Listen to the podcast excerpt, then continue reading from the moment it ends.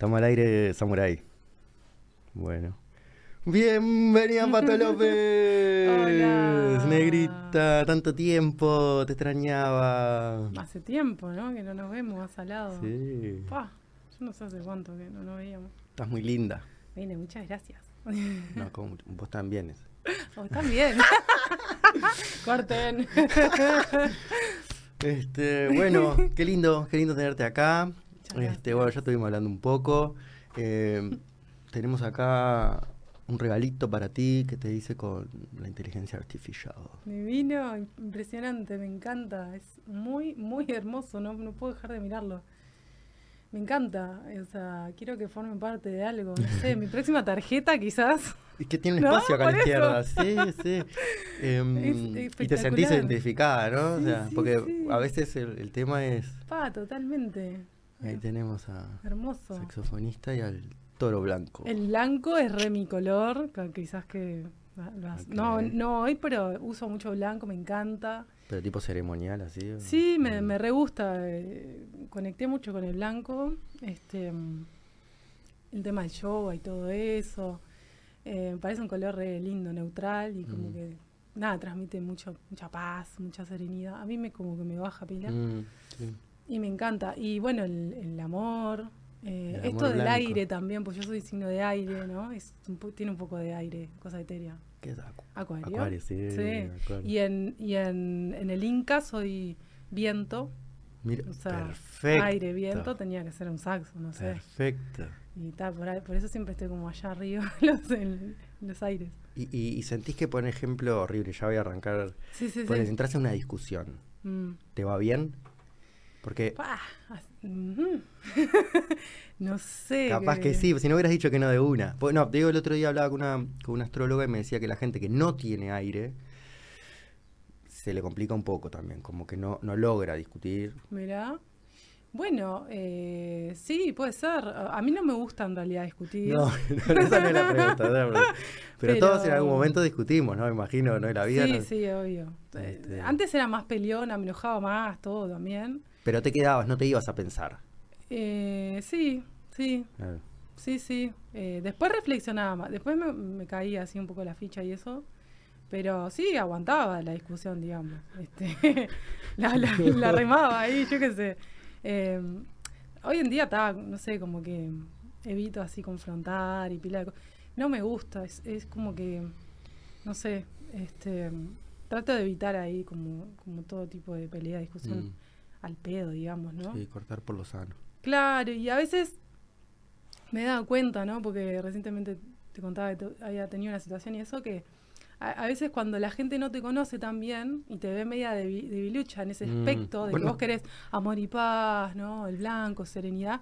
Bueno, es un, es un canal para que también la otra persona te, te entre por un lado, ¿entendés? Y es tu debilidad. No pareces muy debilucha, No, sos pero. bastante power. Sí, pero no, es como tengo las dos caras. O sea, la- el que es más inteligente que yo, digamos. Bueno, por ahí capaz que ve, te... ¿entendés? Ve como ahí y la- el, el punto débil eh, Te lo toca- encuentra. te toca la herida entonces uno también se va como reinventando y si está. Mm. Es como el, el fútbol, ¿no? O sea, me falló esa jugada, bueno, para la que viene voy a hacer esta otra. Y tal, y es así, no sé, te vas encontrando con gente que, que de repente te mete el gol o te- de repente no. Mm, bueno, íbamos perdiendo 2 a 0, Sí. segundo por penal. Terrible. Este año estoy re mundialista futbolera, no sé qué me pasó, Uruguay, ahí me puse la camiseta. Yo me puse la camiseta. ¿Vos te pusiste la camiseta? Eh. Esta me la regaló, es de, de un coffee shop. Sí, sí, sí, muy es buena. el número 4, voy a mostrar a ver si... A ver. Ah, en aquella capaz que es algo sobre... ah, 420, ¿viste? El 420 de, Ah, ahí va, mirá, muy bueno, muy bueno, de Fumanchi, de, Fum- de, Fu- de Fumeta. de Fumanchu. Este, ¿Querés contar el episodio ese que tuviste? Que decís que te metiste mejor. No, porque por ahí. acaba de ser terminado así como Ah. mágicamente y liberado al, al universo. Estuvo genial porque Sí, rompiste, Salió- rompiste adelante mío eh, salió perfecto, digamos. la última... Fue muy feo el transitar, digamos, ¿no? Porque no lo merecía yo, digamos, fuera del papel de víctima. Sin duda. Este, nada, cuando uno hace las cosas bien, ¿no? Y de repente de, de la otra parte sale mal, decís, wow, acá tengo, ¿qué tengo que aprender? Ah, ya está, ya aprendí. Em, Pero nada, eso, ¿no? Como, como una, una y uno a veces como que tiene las mejores intenciones, ¿no? Del mundo. Igual así. Igual te encontrás con las personas con las peores intenciones del mundo, con, no sé, es una cosa de locos Ay, que no paramos de aprender, ¿no? O Mm. sea, todo el tiempo en la vida hay que estar resolviendo problemas. Dios da las peores batallas a sus mejores guerreros. Ahí está. Entonces uno cuando dice, ahora ya está. Bueno, sí, ya está, un mes. En un mes, ¿Qué viene? tipo, a ver, ¿no? Ay, ay, ay. Eh, te preparás ahí. Bueno, estamos, estamos agua con hielo. Se terminaron los- las épocas de té, de mate, café. Agua con Aguante hielo el agua. y ya está. El torito haciendo la trila ahí. Sí, a full. Y bueno, tiene una onda también de un tema de, de- de- bueno, es vacuno, ¿no? Pero yo cuando hacía este, con los equinos de la equitación, con Leo y todo, ¿verdad? Claro. Que montábamos a caballo. Claro, Tiene una es onda verdad. también. Me pasa que me había olvidado completamente. Fue hace A mil años. cuántos años. y teníamos fa, 11. ¿Y decís la da al aire o...?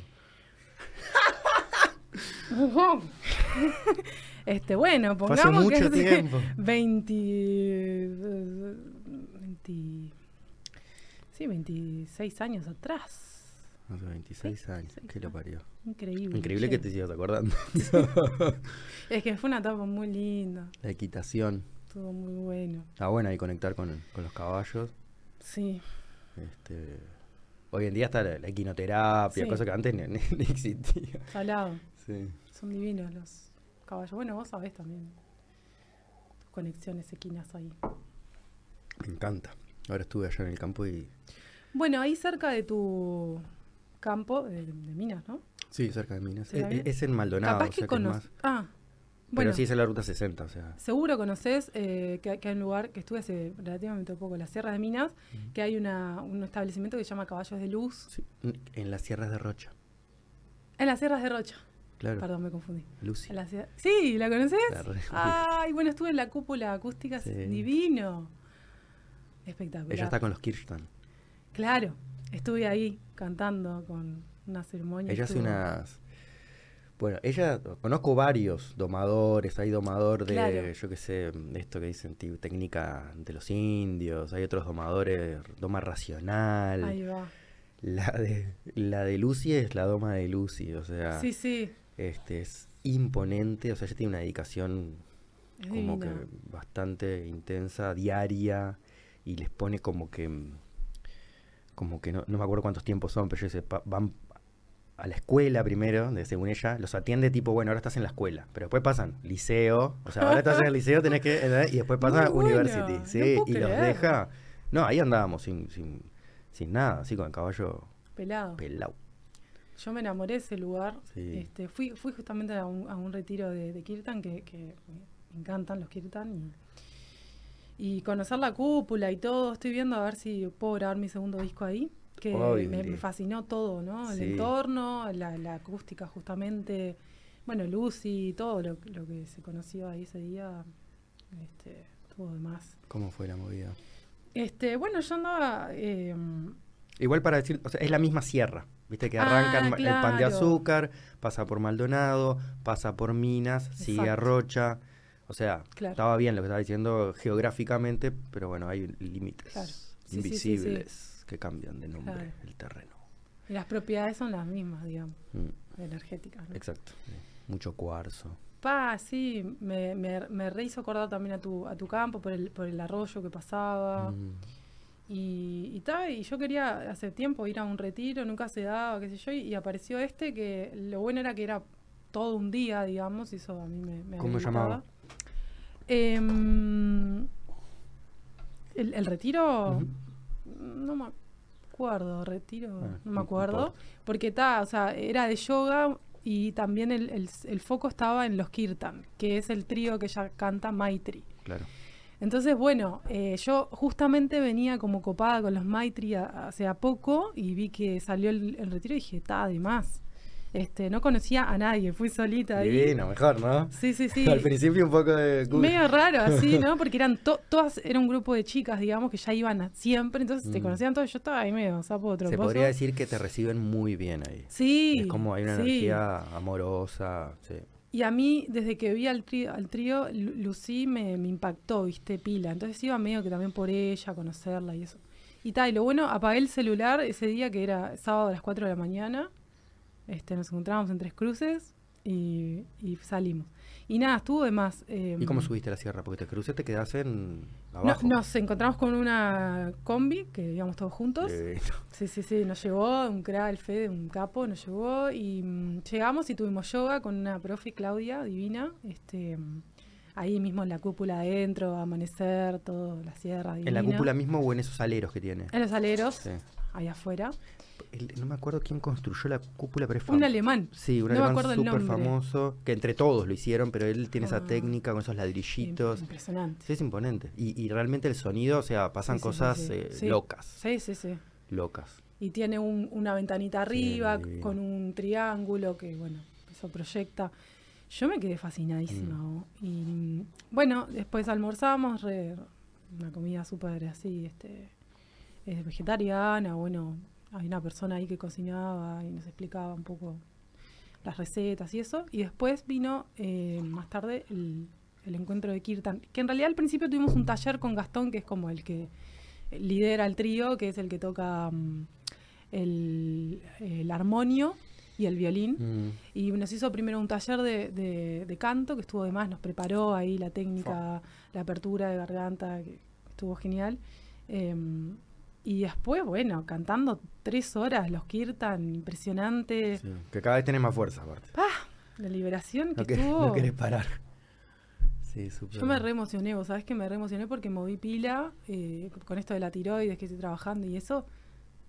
Impresionante. ¿Qué es lo que está trabajando la tiroides? Bueno, esto de que te- tengo ahí, el, tengo hipertiroidismo que te contaba, que, que estoy pasada, digamos, de, de las, las hormonas están generando demasiado.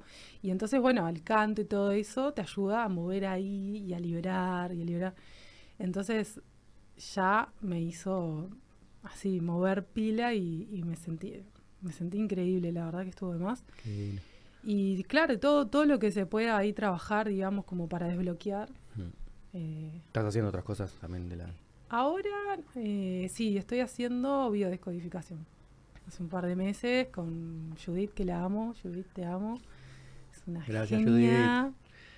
Tres meses vamos con Judith y tres meses de tratamiento médico convencional. Y, y tipo la médica convencional no puede creer, es tipo, ¡Qué rápido! Ah. wow, ya.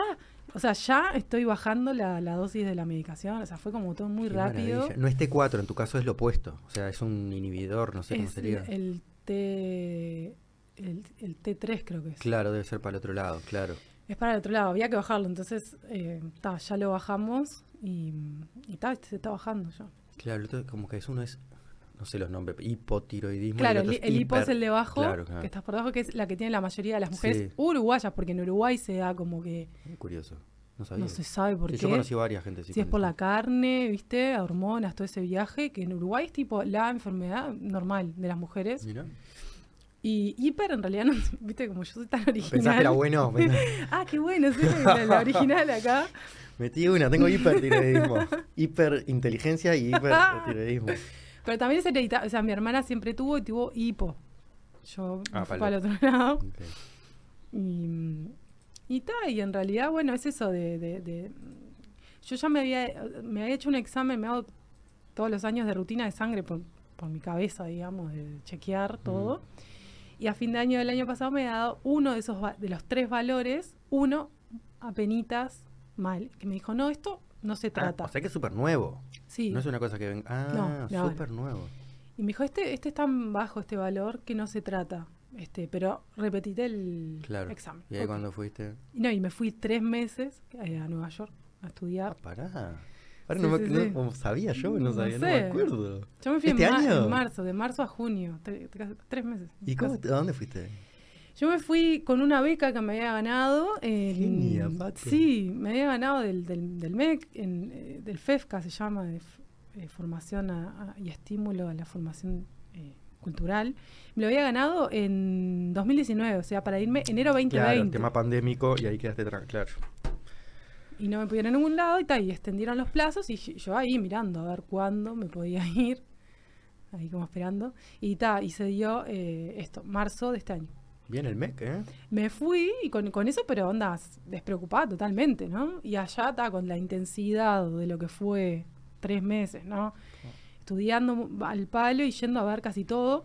Los shows que no había, ¿no? O Más sea, bien, o sea, para el lado de aires y Sí, de vientos, de vientos. Que conozco a mucha gente y bueno, este, nada, me habilitaban mucho a ¿Y ver a dónde, shows. cuál era la escuela o el lugar donde...? Era con un profe particular, Qué maravilla, ¿eh? mano a mano, que lo amo también, Rich Perry se llama. Es, ¿Y con el inglés cómo andamos? bien, very, very Qué bueno, very good. Very good. yeah, perfect, perfect. Eh, y Rich es- me marcó, me marcó a pleno por Ah, todo. divino. Bueno, vos sos de viajar. Viviste un tiempo en Argentina sí. tocando el saxo. Ahora Sí, no me mi pero- carrera. sí. ahí, sí, Ah, la carrera puntualmente la habías hecho en en Argentina. Buenos sí. Aires, sí. Sí, hace tiempo. Sí. Sos eh, saxofonista, eh, vamos a decir de verdad. O sea, vos venís con esto de que. Hace años, años, años luz. ¿Cuántos años más o menos? 21. Por eso. 21. Tenés más años de saxofonista que de no saxofonista. Sí. Sí, sí, sí. Tal Seguimos cual. sin decir la edad, pero la venimos Sí, aproximando. Estamos ahí, tal cual. Dudaste, ahí no tenías que dudar. tenías que Sí. decir, sí, muchísimos más. Es verdad, es verdad. Che, negra. Bueno, ¿qué trajiste? Que veo que viniste con, Ah, con apuntes y con... ¿eh? Preparadas. Creo que sos la, la, la primera invitada que vino tan preparada. Este... Por la experiencia en radio. No, Ay, por ay, si me hacías preguntas No- así. ¿qué- ahí tenés- Ah, bueno, esto es el- la, la próxima actuación. Performance. Eso. Eso es muy importante. Este, ahora, 7 ahora de diciembre, la semana que viene. Es, sí, nuestro show, sí, porque estamos a 28. El, nuestro es el 8 Mm. de diciembre. Y va a ser un tributo a Dexter Gordon, que es un gran saxofonista de la historia del jazz. O sea, ¿todos van a tocar algo de eso o es simplemente que lleva su nombre? En o- realidad, eh, nuestro show, porque yo toco a, a cuarteto, Tributo a Dexter Eh, Gordon. claro, 8 lleva- de diciembre, 19.30, Teatro Solís, Bala Muniz. Chiquilines, chiquilinas, saquen su entrada. ¿Dónde sacan la entrada? en Ticantel. Ticantel. Ticantel. Now. Hay dos por uno, todo. No, no, no. uno Ay, podemos uno. transmitir esto, capaz. Dale, let's, let's transmit. Vamos a transmitir para todo el mundo. Este, A ver si se mm, conecta el profe. ¿Cómo viste Richard? No, Rich Perry Rich. es. eh, Anti redes. es grande él, ya Bueno. tiene- Sí, es como. Su Instagram lo usa para subir fotos de del paisaje, ¿viste? Claro, o sea, sí, sí. es un musicazo increíble, pero está, perfil bajo, lo amo, es. es lo, lo amo. Pero ¿cómo funcionan esas becas? ¿Vos elegís el profesor? ¿O te pagan el pasaje? ¿Cómo es? Claro, vos presentás todo un proyecto. ¿Lo Mm. pongo acá? Si lo vamos Ah, a. ¿ya estabas transmitiendo? No. ¿Transmití? Bueno, vamos a transmitir. Get online, Ahí está. people. We're transmitting ¿Te lo online. Dáselo. Si querés a- apoyarlo ahí que yo te... Todo en vivo. Que se vea. Capaz que más lejos, sí, un poco más lejos. Mm, no, no sé. Capaz que, capaz que si podemos, ahí arribita. Y nosotros seguimos igual. Sí, sí. ¿Qué, qué estábamos hablando? Eh, que viniste preparada, de que... No, es... eh, ah, de esto. de ahí esto. va. Em, Festival de Jazz de Montevideo. Que aparte, a ver, eh, no es la primera vez que vas. No, Esto es la segunda. Ah, la segunda, no pensé que... Porque el festival este, mira, quinceava Claro, edición. quinceava. En realidad sí, es la segunda. Nosotros, yo toqué en 2019 con un quinteto que se llamaba Naima, que éramos mujeres, cinco mujeres.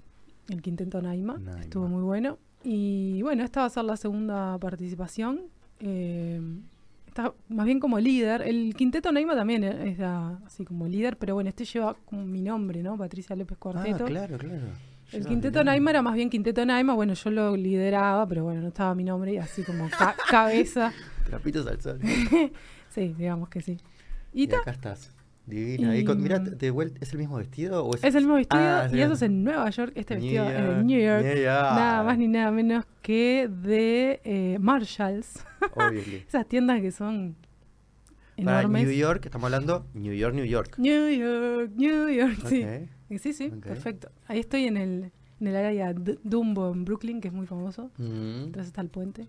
Hicimos una sesión muy linda. está lindo, me encanta. Estuvo buenísimo. Y bueno, va a estar eh, este conjunto alucinante de músicos, eh, Santiago Lenoble batería, Juan Pablo Sislashi en contrabajo y Lucián Echeverría guitarra, que son tremendos, este, tremendos, todo. Este, ya he tocado con ellos mil veces y, y bueno, al pensar esta fecha, ¿no? Fue como, bueno, a ver en quién pienso el cuadro. Yo tengo esa capacidad de armar buenos cuadros. Este, realmente de las combinaciones ¿Siempre que decís hago. cuadros o es porque ahora estamos con el tema mundial y tirás... No, sí, en realidad salió. Ahora sos salió. la de té. salió así.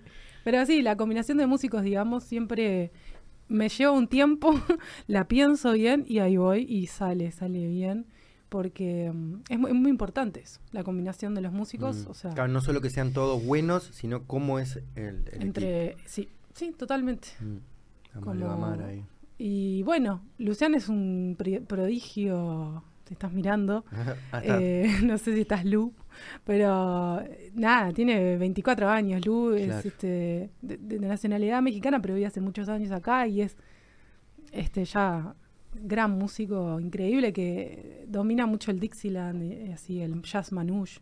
Este, tiene- Contanos un poco para los que no sabemos, porque Sí, es dentro del, del jazz eh, hay muchas eh, facetas, digamos, ¿no? De cómo tocarlo desde los inicios, ¿no? Que puede ser, eh, bueno, el Dixieland eh, y se va transformando al swing y Claro. después eh, se va yendo para el bebop y después el hard bop y después el free jazz y bueno, hasta lo que soy, que es Mm. el jazz contemporáneo, que es lo que estamos transitando actualmente. Entre medio ta, hay algo algunas eh, ramificaciones, ¿no? Em, pero bueno, eh, todo querés. con... yo te puedo decir lo que sé jazz para que me corrijas. Ah, no, yo igual, dale, no, no, no, no te voy a corregir. No, a mí, no, sí porque voy a decir, no sé, que Samurai me corrija. Algo así de que, mm, que nace ahí en, en el Mississippi, en el New Orleans, ¿no? Exacto, muy bien. Porque... Eso, Bien. eso- eso es la- lo, principal. Acá hay que saber. No, pero parece ser, el dato que tengo, por, por lo cual me acuerdo, es de que, de hecho no sé si no eran lo- los negros esclavos, que Sí, venían claro, subiendo con los, claro, Sí, este, venían subiendo por el Mississippi en estos típicos Sí, barcos con el traca traca atrás, sí. y ese sonido Mm, que hacía el barco, claro. totalmente repetitivo, Sí, y que y que la música, ¿no? O sea, genera la música, quieras o no, ta- ta- tal cual. este, y, y- y parece ser que, eh, no sé dónde nace bien el Mississippi, pero llega hasta New Orleans o algo así. Y claro, el, el jazz que se iba tocando en- en esta, en esta costa, o no, ¿No, sé cómo es se St. dice. Louis, en Mississippi? Puede ser. Puede ser. Luciana, eso, no sé. Ah, puede ser. No tengo ni idea, no tengo ni idea. Luciana, ¿dónde desembarca? ¿De Nueva Orleans? ah, no, Luciana, Nueva Orleans o desembarca. Mm. De, de- desemboca. Do desemboca. Ah, pero no, porque estos van. eh, no sé, me parece que va, va para arriba. Sí, en los sí, ba- se mete como- Ah, ahí va, ahí va. Los barcos creo que. Mega, Y, mm. Claro, claro, claro. Este, y no, y el tema era que realmente a medida que estaban más lejos, o sea, mientras Mm. más habían estado en barco, Mm. tenían un jazz más cool. ¿Entendés? Como Claro. que el barco les daba el, Sí, el- sí, ese sí. ca- la cadencia. Sí, tal cual. Se dice que del... su- Sí, sí, sí, sí. Como que aparte los, de, los del sur querían tocar como tocaban los del norte y no, no, no lo tenían. Totalmente, dicen eso, que el sur es como más frío, como va, ahí va, más, ahí va. más de blancos, digamos, así. Y a medida que se va yendo hacia el norte se pica más. Mm. Eh, Río Mississippi. Mirá. Ah, ay, ay, larguísimo. No, no sabía que era tan... claro, ahí va. buenísimo. 3.000 kilómetros de Mississippi. Es un largo río del centro de Estados Unidos que fluye en dirección sur a través, claro, por eso flu- fluye hacia, hacia abajo, bueno, no sé si hacia abajo, hacia el sur, vamos a decir. Claro, se lo fue de México, pero los barcos, el, el tema es que van contra corriente. Claro, o sea, iban para arriba. Por eso les sirve mucho ser tipo, no sé cómo se dice también, catamarán, o sea, son barcos, Claro. porque no es muy profundo tampoco, creo, Claro. en partes. Entonces Ahí tienen va, ese sistema, Sí. este, no sé si podemos ver a uno de esos barcos que son... Sí. Ahí ahí le ves la... Yo Mirá. estuve ahí. Pa, qué impresionante. Sí, estuve en el Mardi Gras. Qué divino. Estuve con, con la familia, con Leo y todo. Ay, qué lindo, Sí. no sabía eso. Sí. Ah, no, Leo no. No Habíamos fue. ido al cumpleaños de Patrick, ¿te acordás, Patrick, mi hermano? Patrick. Sí. ¿Patrick era de, de ahí? ¿De por Al ahí? casamiento. Al casamiento. Al casamiento de Patrick sí, sí. habíamos ido y aprovechamos para visitar este. Porque él era de por ahí. Sí, ¿no? bueno, De- en realidad nosotros vivíamos en Chicago Ah, y viajábamos mucho. qué bueno. Sí. Qué lindo. Me encantaría que Patrick. Ah, bueno, le, vamos, le podemos mandar este. Él es profesor de español. Ah, impresionante. Es cuidabosques, es un montón de cosas. Ay, él. sí, cuidabosque, sí, qué sí, salado. divino. Pa, sí, eh, New Orleans es un pendiente re este, quiero ir ahí, eh, a conocer obviamente las, las bases de, de donde se gestó el jazz. Y bueno, también eh, un dato importante es que al principio, o sea, em, también la música fue em, más bien rítmica, justamente también por, porque eran cantos de trabajo, ¿viste? La- los campos de, Mm, de algodón. Sí, así, entonces era como algo muy rítmico, esto que vos decís del barco, ¿no? Que iba, que iba marcando. Y eso fue transformando también las melodías. Parece ser que en los campos de algodón había unos que eran los que cantaban y tocaban. Sí, sí, sí. Las work song, de hecho Ahí hay, eh, hay, hay un saxofonista que tiene una canción que se llama Work Song. Eh, fue como surgiendo de ahí, de, de- de- del ritmo principalmente. Y después, bueno, eh, se fueron eh, yendo para el lado de los blues también. O sea, eso era lo primero, lo, lo- lo- lo negro espiritual que se le dice. Después se fue yendo mm, a los blues, ¿no? Este, que también, eh, bueno, tenía sus lamentos.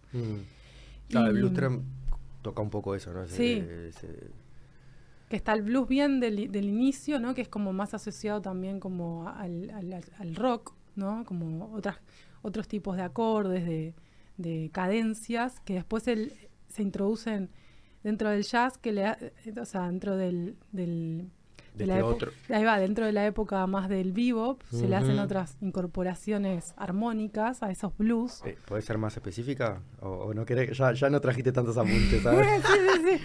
Tipo, eh, claro, o sea, la, la- la mayoría de los blues, eh, eh, los, los, de la- los inicios eran más simples, ¿no? O sea, el acorde era como, eh, la vuelta era como más simple, eh, no, no te- no era tan El- sofisticado. El, el- el- base, la Claro. cuarto, quinta. Ahí está, Sí. ahí va. Eh, primero, cuarto, quinto y se terminó. Por ejemplo, do, fa, Sol. sol, do. Eso era el, el blues así como más, este, Mm. sí, ahí va. Y también más lentos, ¿no? Como tan, Mm. tan, tan. Y más ahí va como, como en otra subdivisión que se llama, ¿no? Como medio... Claro que no es 4-4. Exacto, sí, no sí. es- No sé cómo es. Ahí está. Que es Eh, medio, capaz que es medio sentido también, a veces. Sí. Que No es tan matemático. Sí. Digo, obviamente que lo puedes analizar y lo pasarlo a números, pero va por otro lado. Mm. Va por mirarse, va por escucharse. Mm. Sí, sí, sí. Vamos acá, estamos llegando al 1, eh, tan. Y ahí Sí, sí, sí. volvemos. Sí, sí, sí. Es- esos blueses, bueno, eso, que fueron mutando dentro de, de- de- de la mutación misma de, la historia del jazz, ¿no? Porque cada época manifestaba algo distinto, ¿no? A nivel social, a nivel político. Entonces, bueno, Claro, claro, la música claro. acompañaba esa manifestación, ¿no? O sea, Sí, sí, sí, sí. la función del jazz también al inicio era una, ¿no? Que era más de, entretenimiento, de los bailes de salón, de la big band, de los que bailaban, ¿no? Charleston y de- más de la elite, Claro. ¿no? Y toda la... la- Sí, que aparte los invitados capaz que terminaban de tocar y se tenían que ir para la cocina. Exactamente, ¿no? ¿no? no había esta, esta división No de... puedo creer. O sea, Mm. te hacían la fiesta y después lo mandabas a... O sea, no, no tiene ni pie ni cabeza. Está muy fuerte esa, esa cuestión y, y por eso también el, eh, digamos, el bebop, que es la, la época más fuerte de, de- dentro de la evolución, es donde, bueno, la raza negra se revela a decir, no, nosotros no queremos el swing perfecto, eh, todo agradable para agradar y, y- y- y entretener a- Claro. a, a la corte y todo eso, no, nosotros acá venimos a expresar la, la, bueno, la- los problemas raciales, los problemas de política, los- la guerra también, estaban en plena guerra. Sí. Y entonces el bebop es el más fuerte, el más rápido, el, el donde Charlie Parker, ¿no? Sí. Ahí aparece toda la, la, este, lo vertiginoso, ¿no? De la técnica. A ver quién tocaba más rápido en el sentido de, bueno, todo lo que había para decir, para expresar, ¿no? Eh, y entonces es, es increíblemente infinito, ¿no? El, el jazz, uno dice jazz, pero abarca y comprende tanta cosa y tanta historia Claro. también, ¿no? Y está bueno saber eso, si vos tocabas Dixieland, bueno, saber qué era lo que se tocaba, que, que no, no era Claro, venimos de ahí, ¿no? Me estabas, yo di- dijiste Dixieland y yo te dije, a ver, ¿y, y cómo sería...? Antes del Dixieland estaba el ragtime, que era lo, prin- lo- el, el primero, así, digamos, que era, que seguro lo habrás visto, este, eh, por ejemplo, Jell- Jelly Roll Morton fue como el pianista del ragtime, que era, que él, él se tocaba de una forma muy particular el piano, donde, bueno, eh, el pianista en sí, ah, tocaba eh, la melodía y también el ritmo. Entonces tiene una forma muy especial de tocarse, Mm. donde la mano izquierda va haciendo los bajos, Mm. como tum, ten, tum, y acá va haciendo la melodía. Entonces es súper complicado para Mm. los pianistas tocar ragtime. Claro, es como tocar y cantar, digamos. Es como esas Sí. cosas que tenés que tener varias partes del cerebro Sí, sí. funcionando. La dualidad ahí como este, dominada es muy, muy complejo, por, también por los intervalos que maneja la mano izquierda, ¿no? Lo- los graves, muy amplios. Este, pero dicen que si dominás la técnica del ragtime es como que ta, después tocas cualquier cosa. Eh, entonces, bueno, el ragtime tenía ya esa función, este, que había un pianista solo, por ejemplo, que ya podía entretener con esa técnica, ¿no? Este, y de ahí al Dixieland, ¿no? Como la- Ah, porque también ahí era solo pianista andaba. Funcionaba. sí, sí. Ah, esa es otra diferencia, Sí. me imagino, claro. sí. Pues es más banda. Claro, después el Dixieland ya incorpora otros instrumentos, el banjo, el Mm. clarinete. Bueno, Patrick Este, tocaba el banjo. Impresionante. No, no, no. Qué impresionante, me encanta. Me encanta el banjo. Sí, es muy lindo. Que tiene como doble cuerda aparte, o no sé qué, es Sí. rarísimo. eh. Es, eh, Como una lata. sí, sí, es muy particular. Y es para, o sea, como que el que toca banjo tocas eso y Sí, no, es, es por, por algo lo tocas. Claro, Tenés claro. algo, algo que te llevó para ahí. yo Sí. tocaba con un, con un, Bueno. con, con un músico Banjista. argentino. Mm. cuando vivía en Argentina que, que empecé a tocar Dixieland, este, mm, que tocábamos todos los domingos eh, ahí en el, en el cementerio de Recoleta, ahí afuera hay como una garita de turismo, no sé qué, Adrián Blasetti. Un genio, fue una escuela para mí, todos los domingos ahí, aparte del loco, o sea, banjo Dixieland y no lo saques de eso, pero sabía todo. Sí, o sea, sí. era... Y, y- y entonces... Claro, como que se meten muy profundo dentro de eso. No sé por qué Patrick llegó al, al banjo, pero tenía eso, esos perros, Bloodhound, tenía su, escopeta doble caño. Era bien eh, americano, eh, así, yankee tipo cuadrado. Redneck, eh, hillbilly.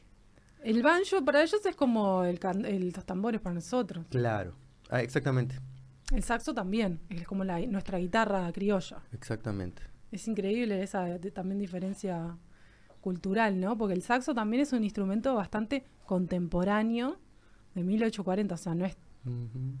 ¿no? Sí, y se podría decir que es un, un caño archi trabajado, ¿no? No Sí, es fácil sí. de llegar a... Ahora nos vas a mostrar Sí, eh, sí, sí. el Este, instrumento. Y bueno, eso. Entonces, eh, yo creo que también dentro de cada época de- del jazz, para los que amamos y estudiamos el jazz, ¿no? Es como que todas las épocas te nutren y, y es, es in- eh, em, digamos, eh, imposible no pasar también, no aprender de una y de otra, porque es un gran lenguaje también que, o sea, una época te aporta a la otra. em, sin Claro. duda, y, y está bueno que cuando toques Dixieland, bueno, sa- saber cómo Que- ¿De abordarlo, dónde, de claro. dónde venís? que no vas a tocar Dixieland igual que el bebop, que el bebop, tiene, el bebop tiene su propio lunfardo ahí metido, que claro, tiene ciertas reglas o, o bueno, porque claro, uno piensa en improvisar, ah, es improvisación, no, tiene, se estudia un montón de cosas que... Es como el teatro de improvisación, que sea es improvisación. Sí, Claro. es improvisación me estuvieron estudiando toda la vida. Exacto. O vamos a tocar jazz y- Vamos a hacer un y- jam. Claro, y es hacer cualquiera y no. No. O vamos a tocar free jazz y esto es Eh. todo free. Abracémonos. Claro, pero dentro del free hay un montón de data, te juro. Nada Este, free en este mundo. Claro, es como, ahí va, na- nada free, tal cual. Y- Free de libre, no de gratis. Claro, sí, vos de las dos. Puede ser también de las dos. Nada es libre. Un- una consulta. Gratis, todo es digo, libre, sí. Capaz que no sabes si te mato, perdón. Ah. Me- Ay, ay, me- ay. Te pido perdón. Podemos cortar esta parte, Se ¿no? puede cortar. Eh, Sherlock Holmes. ¿Cómo llegó el saxo al jazz? Porque el saxo es un de origen belga, eh, o sea, Europa. ¿Cómo llegó el contacto ahí a los, a los Sí. negros? Mm, Muy interesante, sí. ¿Y cómo llegó? Pa. Y yo creo que, claro, en las primeras orquestas así, o sea, el saxo, ¿sabes qué? Es un- una transformación de Adolf Sax, el creador, De la trompeta. de- de un Clarinete. clarinete. Ah, de un clarinete. él claro, fue claro, claro. modificando, No, modificando. tiene las mismas, tiene las mismas, bueno, las mismas, vos me vas a decir que no, pero a- a- para mí tiene las mismas em, Llaves. Llaves. Eh, No, obvio que no. mm, No, pero sí, pero no. O sea, Parecidas, eh, parecidas. algo así. Para que no sabe y lo mira de afuera, ve Eh. cosas parecidas. Claro.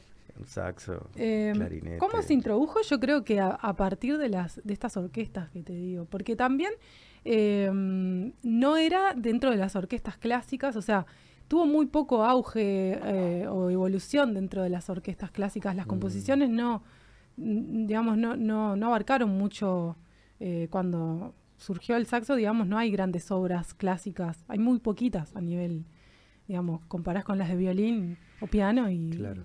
Y los compositores ya habían. También cuando Fallecido. hay saxo, se escucha el saxo. O sea, También. Es un instrumento que, no, no sé si suena lindo, pero es que acá para. no suena lindo. ¿no? ¿eh? No sé, o sea, vos soplá por ahí de verdad y nosotros tenemos ¿Cómo que no los sabes si oídos. suena lindo? Suena divino. ¿eh? No sé si suena lindo, dice. no me digas eso. Bueno, a ver, vas a tener que convencernos. Ahora, ahora, ahora toco un poco. Bueno, Eh, yo creo que ahí, sí, primero en Europa seguramente, este, y, y después, bueno, eh, el, el éxodo a Estados Unidos, este, no tengo noción qui- quién habrá sido de los primeros saxofonistas de Estados Unidos así en agarrar un saxo, pero también surge eh, en, eh, también en pleno auge del jazz, digamos, claro. siglo XIX. Le o vino sea, al pelo. Claro, entonces yo también en el momento que me estaba estudiando y estaba estudiando clásico acá en la escuela municipal, eh, me cuestioné y dije, pa, y a mí nadie me lo dijo eso. Yo razoné sola diciendo, pa, yo voy a estudiar siete años de clásico y este instrumento de dónde viene, del jazz. Entonces, no sé, yo no quiero. Fuiste- ah, fuiste para otro lado. Claro, Ah, ok. ahí me cuestioné y dije, pa. ¿Fue cuando te no". fuiste para Argentina? Exacto. Claro. No, yo quiero tener tocar el saxo. O sea, me parecía como medio. sí, sí, eso. No sé, está bien, un violinista puede tocar jazz y hay violinistas que tocan jazz, pero no es lo más habitual, digamos. Y tal, y acá la escuela, digamos, en Uruguay es clásica. Hoy en Claro. día no hay más opciones, pero nuestra escuela es clásica y nuestra escuela es de guitarra, en realidad. Nuestro fuerte es la guitarra española, a ver, Abel Carlevaro, yo empecé estudiando eso, iba por la guitarra clásica, el arpegio, es hermoso. Eso es nuestro fuerte, digamos, y el candombe, ¿no? Los tambores y Que todo eso. también anduviste por ahí. Sí, ahí, eh, eh, Claro, bueno, lo decís Jugando. así. Ahí va, jugando. Pero anduviste por ahí. sí, sí, sí, Sí, sí. sí. Como mucha responsabilidad decir que sos este. Inevitable. Eh, sí, de hecho salí un año, tra- trabajé eh, música profesional con Jan Boqueña. Era la saxofonista de la banda de Jan Boqueña. Ok. Todo un verano, carnaval, coso. ¿Dónde tocaban ahí? ¿Medio punta o medio.? Y- no, y ahí hacemos todos los tablados, todo el teatro Ah, de verano, carnaval ah, fuerte, full. competencia, todo. Quedamos segundos. Opa. Bien, bien. Íbamos bien. primero, pero bueno, ahí Canela hizo sus cuestiones. y- Te juro, perdón Canela, que en paz descanses, pero el día de los, Caminó. el, el día de los resultados, no sé, el día de, la- de los fallos que se dice. Falló. No, no, El día de los fallos, tipo, eh, los directores de las comparsas van a la intendencia ahí a hacer no sé qué y parece que se cruzaron ahí Canela con, Ah, no fue un tema musical. Con la fue un tema Raura y- humano. Tipo, tre- tres puntitos nos sacó, eh. Mm, Mm, no siempre me, me quedó, no- me quedó acá eso. Callarse la boca. Porque todo el mundo, eh, la, la opinión pública, que viste es muy fuerte en carnaval, se mide mucho por eso, por el público, y decían, no, sí, llamo que gana, llamo, llamo, y estábamos como locos, llamo, llamo, Mm. y ahí. Este, pero bueno, estuvimos nominados con la banda Mejor Banda y no sé qué. Qué genia, negra. Impresionante. vos. Sí, estuvo bueno el carnaval eso, estuvo bueno. Así que está, volviendo a No se la eh, pierdan. el tributo, va a estar buenísimo y para mí es este muy Directo del importante. Mississippi, en New Sí, sí, sí, York. bajando ahí en el río, hasta el río de la Plata, desembocando en el puerto. A Dexter Gordon, que mira, nada más ni a- nada menos tengo la libretita acá, la Moleskine, Acá es podés. Moleskine, ojo. Es una Moleskine de Dexter Gordon. Dexter Gordon. Cuando la viste, No, vos sabés que me la trajo mi Ah. hermano de casualidad, de viaje, de Bovera, así, dijo, che, esto... Digo, ¿esto, ¿esto es algo o dice, dice Dexter Gordon porque es el... No, es, es tipo de Blue Note, así, son unas, son seriadas y todo. Esto es, esta es Sí, la sí, las conozco. Las conozco. 2003, de, de Exacto. 5000, en fin. Sí, sí. Y, mm, y este es un disco épico del Go. Este es tipo el disco de Dexter. Si Y- querés buscarlo para... porque no se ve. Dexter Gordon, go. Ah, se ve. Ah, claro, porque estamos acá. Y, mm, y tal, a mí todo esto, digamos, me ha llevado a, mm, a decir que, claro, uno se va como cuestionando a nivel musical, tipo la identidad que a nivel este improvisador, ¿no? Improvisadora, que le, le gusta digamos, le, le gusta más, ¿no? Es toda una búsqueda de muchos años. Claro. Y a mí Dexter como fue que el que más me... Te llegó. Sí, en todo sentido. También hay mucha búsqueda de, de- de qué saxo. Porque Sí. vos tocabas uno más alto, no me acuerdo. Sí, llamaba. bueno, yo empecé con... Con no hay que, no hay que, hay que, hay que Ah, no hay que- remarcar esto. ¿Verdad? Yo empecé gracias al de Juancho, al de tu hermano. Saxo alto, que es uno más chiquito. Sí. Pero ta, esa fue la, fue cuando me decidí, no sé cómo, me dijeron, che, yo te lo presto, el saxo de Juancho. Aparte, vivió conmigo en Buenos Aires mil años. O sea, Juancho. Juancho, o sea, salado. hace- O sea, hace un par de años se lo tipo, por ¿Y- favor, ¿Y te lo, Juancho, y te lo aceptó? Sí, sí, obvio. Ah, ¿cómo? Sí, sí, obvio, no, era para decirte quédatelo. No, eh, toma Juancho, por favor. Ya está. Eh, un crack, ¿no? He hecho grabaciones, todo, ¿no? Me salvó la cabeza. No, pero te dice, claro, ahí estábamos en el alto.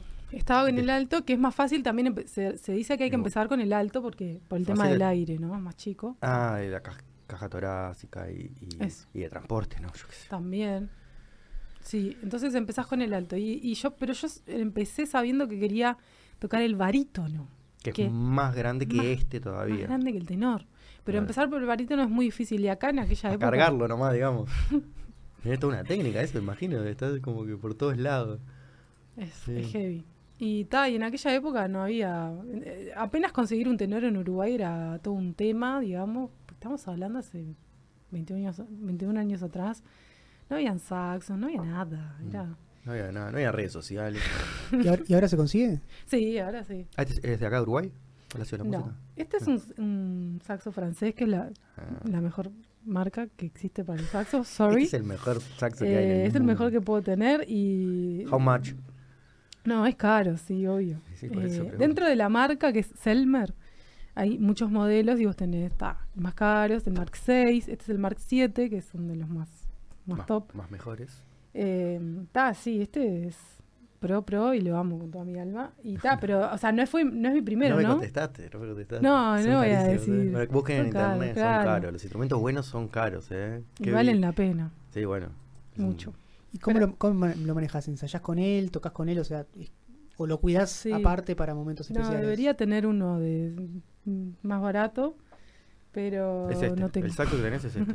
Sí, tengo este, tengo un alto, también tengo mi propio alto que gracias al Fonam, este, hace un par de años me lo, lo compré, que es un saxo de 100 años, eh, plateado, hermoso, está hecho con fundición de armadura de guerra, es una cosa que vos lo tirás así, no, no pasa nada. Imponente Es esto. una, es, es Nunca me una, hubiera imaginado. es una mole, vos no sabés lo que es vos. Es, más, es más mole, o sea, es una cosa que es esta madera, así no, no. Qué loco. Es Y no- increíble. pero, o sea, que fu- eh, eh, es sabido que usaban eh, las armaduras, dijiste. O Sí, sea, la- fun- la- con fundición de armadura. Claro. Mm, Qué loco. impresionante. Yo una vez cuando estuve en Rusia, fue, estuve en uno de esos Ah, lugares Claro. que, que porque ellos usaban, todavía tienen todo esto de las armaduras y las usan para andar a caballo. Bueno, anduve a caballo con una armadura de esas. Pato, No, no, no. Lo no, que, no me podía quedar parado. por eso te digo, es- No, es- ¿Cómo peleaban los chiquilines? O sea, no me podía quedar de pie con la armadura puesta. no, no, no, no, no, lo que pesa. Ni siquiera la armadura, con la cota de malla. Me pusieron la cota de malla y dije, vertical, columna, columna, te vas para todos lados. Qué impresionante, ¿eh? Pero raro. Sí, sí, sí. Y ahí te, te mostraban la fundición, cómo funcionaba. Hicimos unos clavos, hicimos algunas Ah. cosas ahí. Estuvo bueno. Pero esto que es como un, es un molde único, ¿cómo sería el? Sí, sí, hoy, eh, sí, eh, hoy en día salen como, o sea... eh, Son perfectos. Sí. Ah. Eh, mm, esto es igual los Elmer y este no es tan antiguo, digamos, pero ta, tenían su eh, cuota manual. Hoy en día, obviamente, los chinos, todo eso son así, Claro. máquina y son. El Ya- Yamaha también son muy perfectos, digamos, de todo, la afinación de eso. Em, ¿Pero qué quiere decir? ¿Que los chinos son buenos? ¿Lograron copiar bien o A nivel mecánica, sí, pero a nivel sonido, que Ah, es, o sea, la aislación del, del baño, porque esto es bronce, ¿viste? Y tal, el baño no sé bien de qué es realmente, porque no es oro, obviamente. Pero existió? ¿Existe el de oro? sí. Ah, existe el de oro. Sí, eh, o sea, eh, Ah, tiene un diseño, tiene un dibujo, no sabe, una flor ahí. sí. Yo, el, que- el que te digo, el alto, es, eh, es plateado, es plata, y la campana acá tiene, ya, ya se le gastó, pero tiene oro. Está amarillito medio. ¿Este? No, el, el Ah, alto. El que- alto que tenés. Sí, que es plateado. Y ta, en realidad el plateado a mí me gusta más visualmente y además, so- eh, digamos, el sonido es más lindo porque eh, al no tener la laca, digamos, como que la resonancia es mejor, es como más puro, es más oscuro. Es como una sola. El material puro Claro, ahí. claro. El bronce sin baño. El baño lo único que tiene es acá un poquito, en la campana. Este, o sea, hay gente que le sa- Esto se llama laca, ¿viste? La laca. lo- Interesante. lo por- dorado. Sin duda, por eso le dicen los metales nobles y todo eso, porque hay una diferencia hacerlo de plata y oro que hacerlo de, de bronce. ¿no? Totalmente, Qué sí. loco, ¿eh? Y hay gente que le saca la laca, esta laca, ¿no? Ah, y tiene también este. mm, nácar. nácar. Sí. Nunca había Esto es nácar, nácar. Los chinos te ponen plástico. Claro. Esto es nácar, nácar. Nácar, Y te das cuenta porque Sí, yo acá me di cuenta. cua- cuando haces así con la uñita, Es perfecto, eh, aunque te- tenga eso. es áspero. Ah, y el plástico revés, te claro, resbala. Claro, claro. O sea, Tiene la textura de lo que se ve. Exactamente. El- los chinos son imitación y ta. Y, y, lo- y el nácar, justamente, o sea, es bueno para que no se te resbale el dedo. Te lo, Es un pelín más Claro. áspero. Tiene una Ento- eh, textura. exacto, el plástico no, es, es así. Y Selmer, vos sabés que es perfecto porque tiene, tiene la mecánica eh, de Selmer, por eso son los mejores. O sea, es como, tiene microposiciones que, que- Mm, que uno puede. Claro, Intermedias. Entre las posiciones. Que yo Mm. lo descubrí hace relativamente poco eso. Interesante. Que estaba tocando y todo y me puse como a... co- Como que uno logra expresarse 100% a la perfección, digamos, ¿no? Ese, ese, ese micro Sí. movimiento, ¿no? O de bajar la llave pero que, que no la bajás del todo, o que moves un segundo el dedo. Y lo, lo descubrí hace poco y por eso es tan amado, digamos, el, el- esta marca, ¿no? Selmer. Em, Sí, me hace pensar en cuando los guitarristas a veces como que afinan con el afinador, pero después igual le buscan su propio, ¿no? Sí, O sí, sea, sí, total, totalmente. escuchás y decís, no sé, yo Mm. prefiero el do así, por más que lo que diga. Sí, sin duda. Este, mm, y, y bueno, entonces em, los chinos, digamos, lo que falla muchísimo es el sonido, ¿viste? Son latosos horribles, Claro.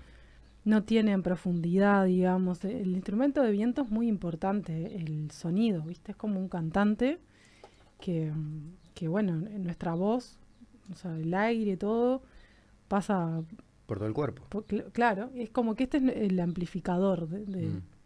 de todo el recorrido, ¿no? Y otra cosa que es muy importante para el sonido es la boquilla, que se llama, Mm. que en realidad sin la boquilla, para Es que- como de caña, no. esa es la caña. Ah, la boquilla decís todo, claro. Claro, tenemos la boquilla. Ay, ay, ay. ¿Qué es esto? ay, ay, ay. Tiembla. Tiembla samurai. Ah, están comentando acá, eh, los amigos. Hola. No se vayan. No se vayan, que ahora va a haber show en vivo. Esa. Tenemos la boquilla, que acá es de donde uno sopla. ¿Está? Y sin esto el saxo no existe. Ah, y si soplas eso suena. Sí. Como un chiflecito. Sí. Ah, igual ahí le, le hiciste algo ya ahí. Claro, hay, hay, ejercicios que, que genios de saxofón lo, les dominan, que es tipo hacer una escala ya acá. Me está jodiendo. Mi, fa, sol. Ponele. Genios del saxofón, como yo. Tendría que haber dicho. No nunca eso. Pero es, es según la posición del labio. Hay gente que te la Para, para, afina esto perfecto. que me acabas de mostrar, nunca. Yo pensé que eso. No Eso entiendo, mismo no entiendo lo que acaba de pasar. O sea, como, yo pensé que era un chifle. Un chifle no podés. No, claro, ¿por qué? Porque mm, tenemos la caña, que en realidad este es el alma. Ay, no lo o sea, los, los instrumentos todos tienen un alma, vos sabés, ¿no? El violín tiene su alma, la guitarra tiene su alma, el fierro ese. Este es el alma del saxo, que es la caña, que es caña de bambú, Mm, natural 100%, que es todo un problema para nosotros porque mm, no, no hay. no, no hay, nunca es igual, Sí. tenemos problemas. Entonces, bueno, Ahí sí no podés hacer ruido, ¿no? Solo con la caña. claro, se va a caer, no, parece un palito de helado, ¿no? ¿Eh? Se rompe al toque, aparte, y Sí, se- y, se- sí. entonces sale 300 pesos. Siempre es... es un Ta, por suerte sale 300 pesos. también, vamos a decir. Sí, sí. Como, Y- la, es como la púa. sí. se compró. Y sin eso, sin esa vibración, no suena este Claro, nada, ¿no? nada. Entonces, bueno, la, Todo a partir de esa vibración, estamos de acuerdo. Y ahí las notas las logré por también por, por bajar la garganta, porque bueno, de ahí viene toda la afinación, ¿no? Uno si abre la garganta como pensando en una se me ensancha la garganta y ahí el, el- el- el sonido baja de afinación. Mm. Si la cierro, que es pensando como una I, Claro, no, ahora que me lo decís me hace más sentido, porque yo en el didgeridoo también Claro. logro las notas. o el Y eso- matófono también, capaz. Claro, exacto. exacto. Eh, el, el- el trombón, la trompeta, la es como, ahora que me lo dijiste lo hago medio como inconsciente, o sea, no, no, no, claro, porque es un mismo coso, no Mm. tiene posiciones de nada No y vos podés llaves, hacer claro. notas. Claro. Sí, sí, sí, lo- todo como lo, com- lo comandás. La, o sea que en realidad está amplificando la, la- el cuerpo, tu Sí, sí, sí, canto, tu, garganta, tu caja torácica, el cuerpo entero. Totalmente, Mira, totalmente. esto sí que no, no la tenía. ¿eh? La nota también que uno Bien, tiene. la- eh, exacto, la intención de dónde lo vas a, a llevar el sonido. eso. Y la posición también de la boca, ¿no?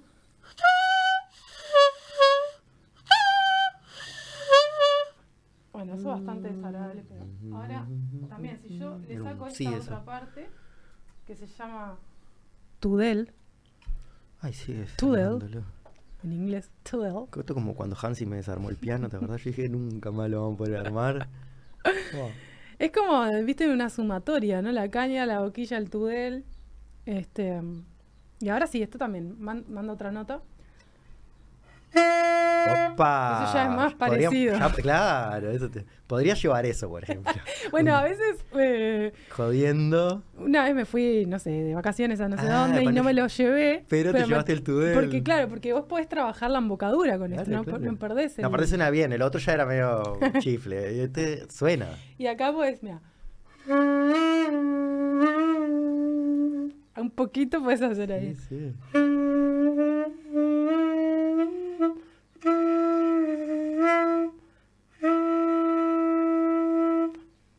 Eso ya es algo. Maravilla. Y ahora después... Tan, taratán. Esto, me voy a poner la correa. Dale, vamos ahí. ¿Esto me lo saco los auriculares? Eh, sácatelos. O me, puedo, me, me escucho, ¿no? De ahí. No, pero No. sácatelos, sácate cómodo. Ahí ¿No me escuchás a mí? ¿O soy- Ah, claro. ¿Ahí me escuchás o, estoy hablando muy bajito? No, no, no. Ok. Vamos, Bueno, yo puedo bien. gritar. Si hay algo que puedo gritar. Bueno, a ver. Vamos a ver cómo suena Si querés, mira, corre la silla lo más para allá posible. Parate lo más como lejos para este lado, como para quedar. ¿Y apunto para dónde? No, apunta para el corazón.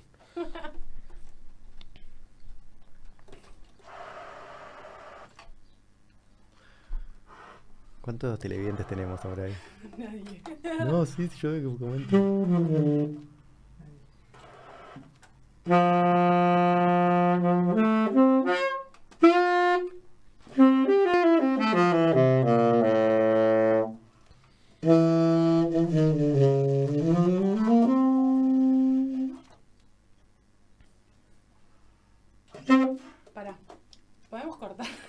Necesito ir al baño y. Ah, sí, sí, para tocar cómo. horrible. Cortamos, más ¿Viste que vale. me salió ahí un gallo ahí? Cortamos esto. Todo bien. Bueno, vamos a darle.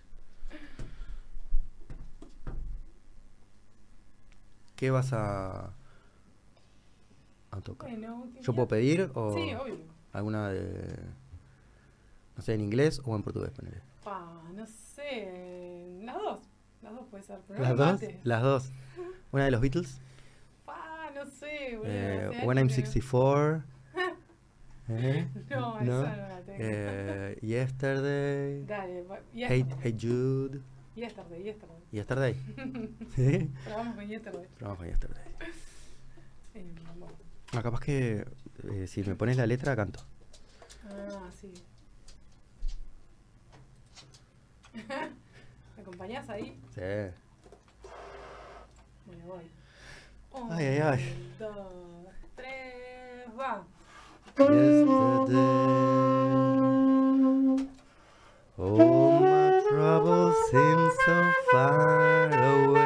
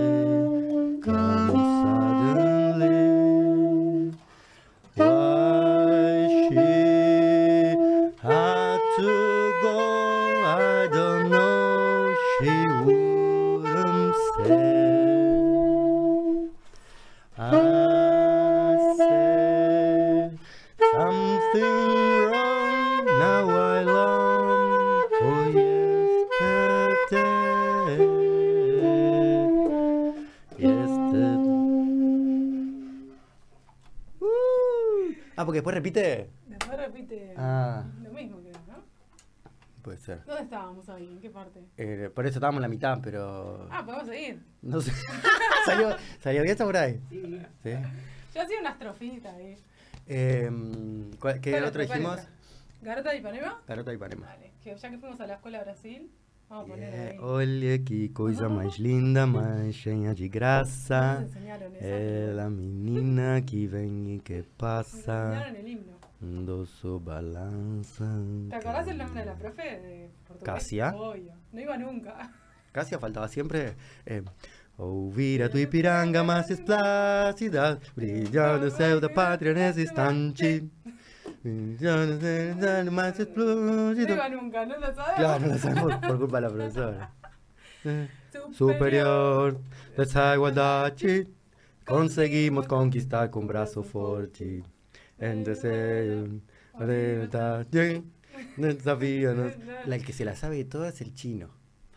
Se la sabe el que amaba, amaba a Casia. Todas la amábamos a Sí. pero no iba.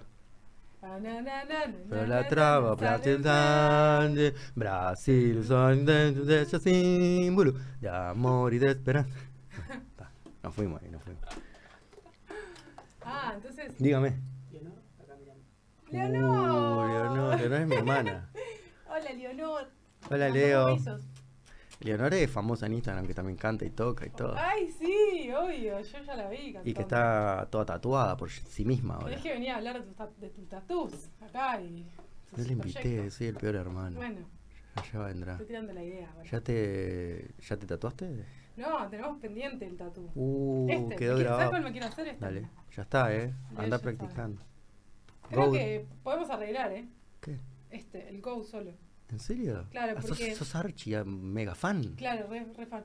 Porque Go es el nombre del disco, pero también es- son las iniciales de él. Es Go, verdad, Go.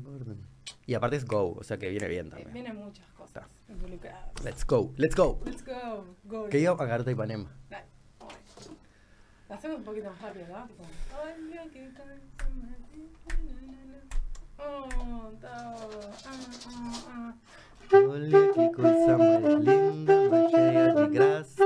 Ela menina que vem e que passa, o doce balanço, caminho do mar. Onça de coco dourado, de sol de Ipanema, céu balançado é mais que um poema, é coisa mais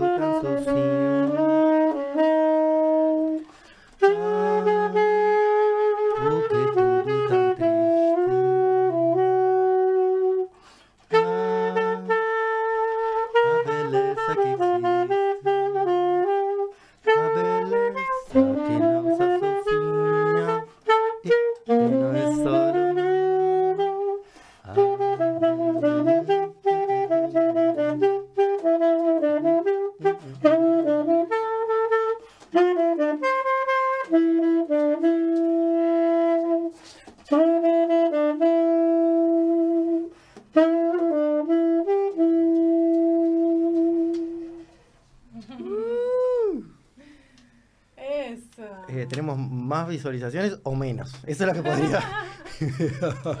Ojalá que más. Divino, negra, muchísimas gracias. No, por favor, ahora después inventamos alguna otra más. Hacemos otro, sí. Los que quieran, nos quedamos acá. Eso. Y bueno, esta de Garota Ipanema es de las que más toco así en los eventos y todo eso. Es de las más solicitadas. Que la canta todo el mundo, aparte. ¿Quién es Sí, el, la sabe, la sabe ¿Quién es el, el creador? todos. El compositor es eh, Tom Jobim. Ah, claro. Preste si querés los, los Ah, sí.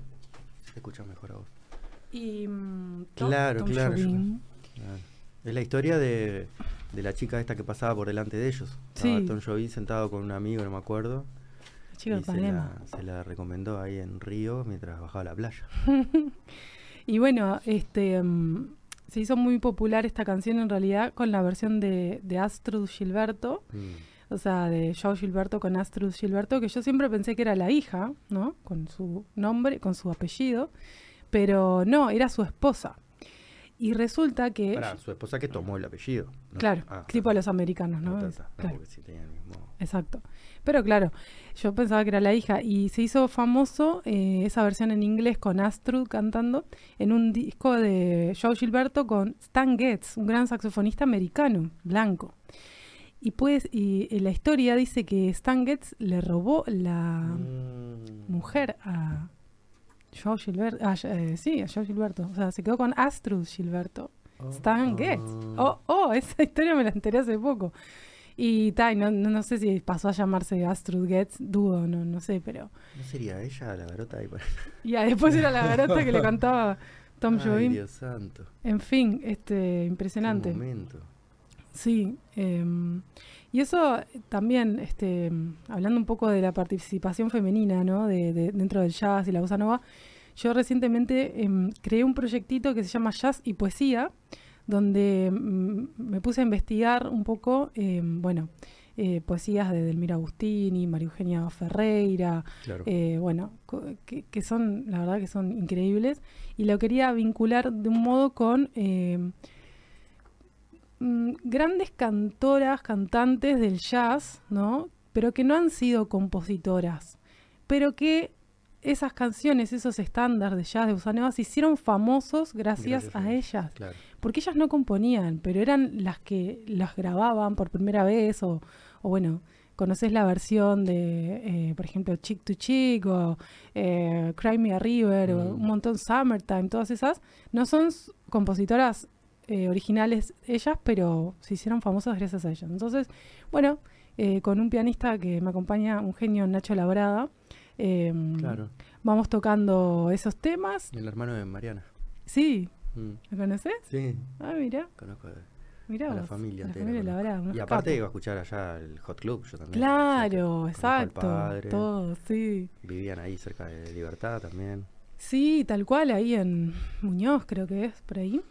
Y, mm, y bueno, y ahí entonces tocamos esa, esos estándares, digamos, más conocidos y en un momento yo paso a, a recitar la poesía de Delmira, de Bas Ferreira, Mm. de, bueno, em, ahora se me fue de la cabeza. Para mientras te vuelve a la cabeza. Porque dijiste Summertime, y eso es- yo pienso que Summertime se sabe de quién es, o es un Eh, de todo el mundo o de nadie. O sea, es de, no, no me acuerdo ahora si de Joy Caramichel, no ah, o sabría sea, hay, que- hay un. Sí, sí, sí. Pero que también fue cantada por Sublime. Exactamente. O sea, ¿La cantó? Summer, aparte- y todo, ¿no? And the living's easy. Cre- Bradley's sí, sí, at the sí. microphone with Rasenji, all the people in the parties. Sí. Eh, y eso también es importante resaltar dentro de, del jazz, ¿no? De la, la bossa nova también, em, que la mayoría de, de esas melodías que conocemos tuvieron eh, antes una letra, o sea, fueron cantados. Y nosotros después estamos haciendo la versión instrumental, pero es, esa melodía tuvo una letra. Entonces, Sí, son, son canciones que, que la rellevan, ¿viste? No es que, que después es lo que está diciendo vos. Después Sí, es sí, la sí. melodía de, la letra. Exactamente, de la, lo que- de la lo que que se- canta. ¿Sí? Venía incluida en. totalmente. O sea, o sea y- tiene terribles melos, vamos a decir. O sea, porque- Sí, sí, sí, Claro. sí. Y, y- y es fundamental, los que estudiamos más que nada, ¿no? El estilo y eso, de conocer la versión cantada. Porque mm, está bueno eso, aprenderte la letra y después cuando lo, lo tocas, bueno, estás tarareando también la letra en la cabeza Claro. y, bueno, hay miles de formas de, de cantarla, ¿no? Tenés mill- millones de Sí, versiones. de Sublime es un invento de él totalmente.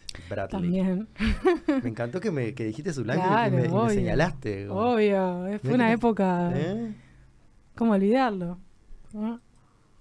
Miles de años atrás. Millones. In a galaxy far, far away. Es que fue un momento re lindo. El, el, el, el podcast que, que hiciste con el chino me hizo acordar de eso, pila de cosas de aquellas épocas Mm, que hablaban ustedes. sí. No, muy bueno. ¿Qué, vi- ¿Viste algún otro o te viste solo el del chino? Sí, vi... eh, ¿Alguno para recomendar? Bueno, eh, el de la astróloga también, que Ah, hablaba un poco de las cartas natales. Que yo tengo un tema ahí porque mm, eh, mi madre dice que nació una hora y mi partida de nacimiento dice otra. Mm, Entonces, te has hecho dos cartas. claro, me hice dos. Y cambia. cambia. Bueno, el algo, ascendente, sí, capaz que cambia. Sí, el ascendente. La luna no Cambia. y tu signo tampoco, pero la- el ascendente seguramente. Sí, uno es Pisces y el otro es Virgo, creo. ¿Como, Entonces, como ascendente? sí, Vos sos bastante pisciana. sí.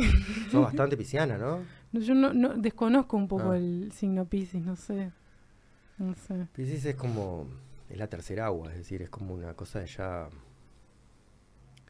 No es como, como Sagitario y Acuario, que son como. Quiero decir, eh, eh, Piscis conoce el mal y no lucha, lo acepta. Dice, el mundo es así. ¿entendés? Este, es como que lo, lo- lo tiene incluido. Son bien, no sé si espirituales la palabra, son súper, viste, medium, así. Puede ser, sí. Este, Entonces, claro, estoy ahí como, no sé, doble nacionalidad. y el otro que te que tocaba, ¿cuál sería? Virgo. Claro, Virgo tierra, Virgo es la segunda tierra y el tema de estar al servicio. A mí me resuena Virgo, me- porque, me gusta, pero no sé. Capaz que vos dirías, por ejemplo, que tu música eh, sería estar al servicio, eh, ofrecerla, compartirla, Sí, o no sería que mientras tocas te conectas con algo superior. sí, También dos. Todo no viene bien. Vamos arriba. Este, Las dos. eh, ¿Querés? eh, ponemos la, la página de Pato acá, porque tenés una página web, Ah, ¿no? sí, tengo mi super página Sí. que vengo hace años renovando el hosting. Porque claro, Esta la renovaste para Estados Unidos ya. Claro, no, siempre, siempre, bueno... Sí, eh, mira, estás- usás ese, es el vestido del, del Este es el momento. vestido de Marshalls. El vestido del, momen- el vestido del momento. Esa foto es increíble. O sea que pará, pará. Esto fue en marzo, ahora. pará, sí, pero te cortaste el pelo. Claro, Estás con las puntas. hoy. Ah, hoy. Hoy Ah, fue- hoy- lo, tenía, lo tenía más largo y venía aguantándomelo. Pues yo en realidad antes lo tenía así. Pero me lo empecé a dejar largo y todo, pero no me hallaba. ¿Vos sabés que no me halló? No, no, te- este te queda. Sí, no, eh, yo soy más de corto. Mira, ves acá lo tenía corto. Este es un gran saxofonista que ta, me agarré de esa frase que me, me dijo una vez. este, um, Ah, él dijo de ti. sí, era una- en, en una carta de recomendación. Divino. Él es el top así a nivel Chris Potter. O sea, eh, est- mi profe es tan bueno como él, pero él, él es eh, mundialmente mm, Reconocido. muy activo. Ah, ok, viaja y y- muchísimo, ah, es tipo- invitan, va. Es más un poco más joven y eh, es, es una máquina. Mi profe tiene otro perfil de, de- de- músico y él no, no puede, no puede parar. Es impresionante. Claro, acá tenemos que del 98 al 2005, que fue los comienzos, empezaste a estudiar improvisación en la composición, el primer instrumento ah, fue la guitarra en el 2000 Sí. y de- Y después, lo tenés en español también, si quieres, para no Ah. sufrir. Eh, yo por el tema de los viajes y todo, bueno, mi Ah. primer pestaña es, Claro, en, es inglés. eh, porque bueno, siempre estoy mostrando mi página para un montón de cosas, digamos. Acá arriba tenés español, allá. Ah, te decimos, Samu, mira, el primer cosito blanco, más a la izquierda, dice español. Saxofonista y flautista. Ay. Ahora sí. Esta es la que queremos en Uruguay. Eh, Estamos probando a ver cómo viene. anda bien, yo mira que la chequeo todo el tiempo. Patricia. Patricia. Sí, me falta capaz actualizar lo último Bueno, ahí este el primer año. vestidito de encaje. Sí, Super ese show fue muy importante porque fue Drexler después. Ah, mirá, ¿sos fuiste la telonera de Drexler? No, fue, fue, fue en una, en una pizzería. ¿Sabes cuál? Pizzería, en la pizzería Rodelú, pero en la, en la sucursal de Montevideo Shopping, que es un poco más. Mirá. Y, y era cuando Drexler vino el año el anterior, que vino para los graffiti, no sé qué, y yo ya, gané mi graffiti. Ah, es verdad. Gané ¿No trajiste graffiti? No traje. Ya, ya fue eso. Eso ya fue. Era, ya ganamos. ya está. ¿Lo tenés o ya lo Sí, tiraste? no, obvio, está ahí. Maculado ahí, divino. Y, y entonces eh, él estuvo acá unos días y yo le. mm, tu- eh, nada, yo lo conozco, qué sé yo. Y le dije, che, voy a estar tocando en la pizzería Redelú. Ah, o sea, fue por invitación tuya. Sí, pero fue. maravilla. Jugaba también Uruguay, no sé, había un partido. Estaba lleno de gente. Estaba lleno de gente, termina el partido, no, se fue todo el mundo, quedamos tocando solos, pizzería Mm. vacía y yo decía, por favor que no caiga. Pues cayó. él con Kevin Johansen, que estaban grabando, estaban grabando esos días, con Pedro Amaral, que es un gran poeta, y con Ah, lo invitaste y después dijiste, ay, no quiero que caigas. se vació, dije, "Ta, no vino hasta ahora, por favor que no venga, era las 11 de la Y noche. fue para aquí. Y con Daniel, con el hermano. O sea, eran cuatro monstruos sentados ahí en la pizzería, todo así. Yo decía, éramos tres. Moría Mejor. ¿no? Mejor. Él copa.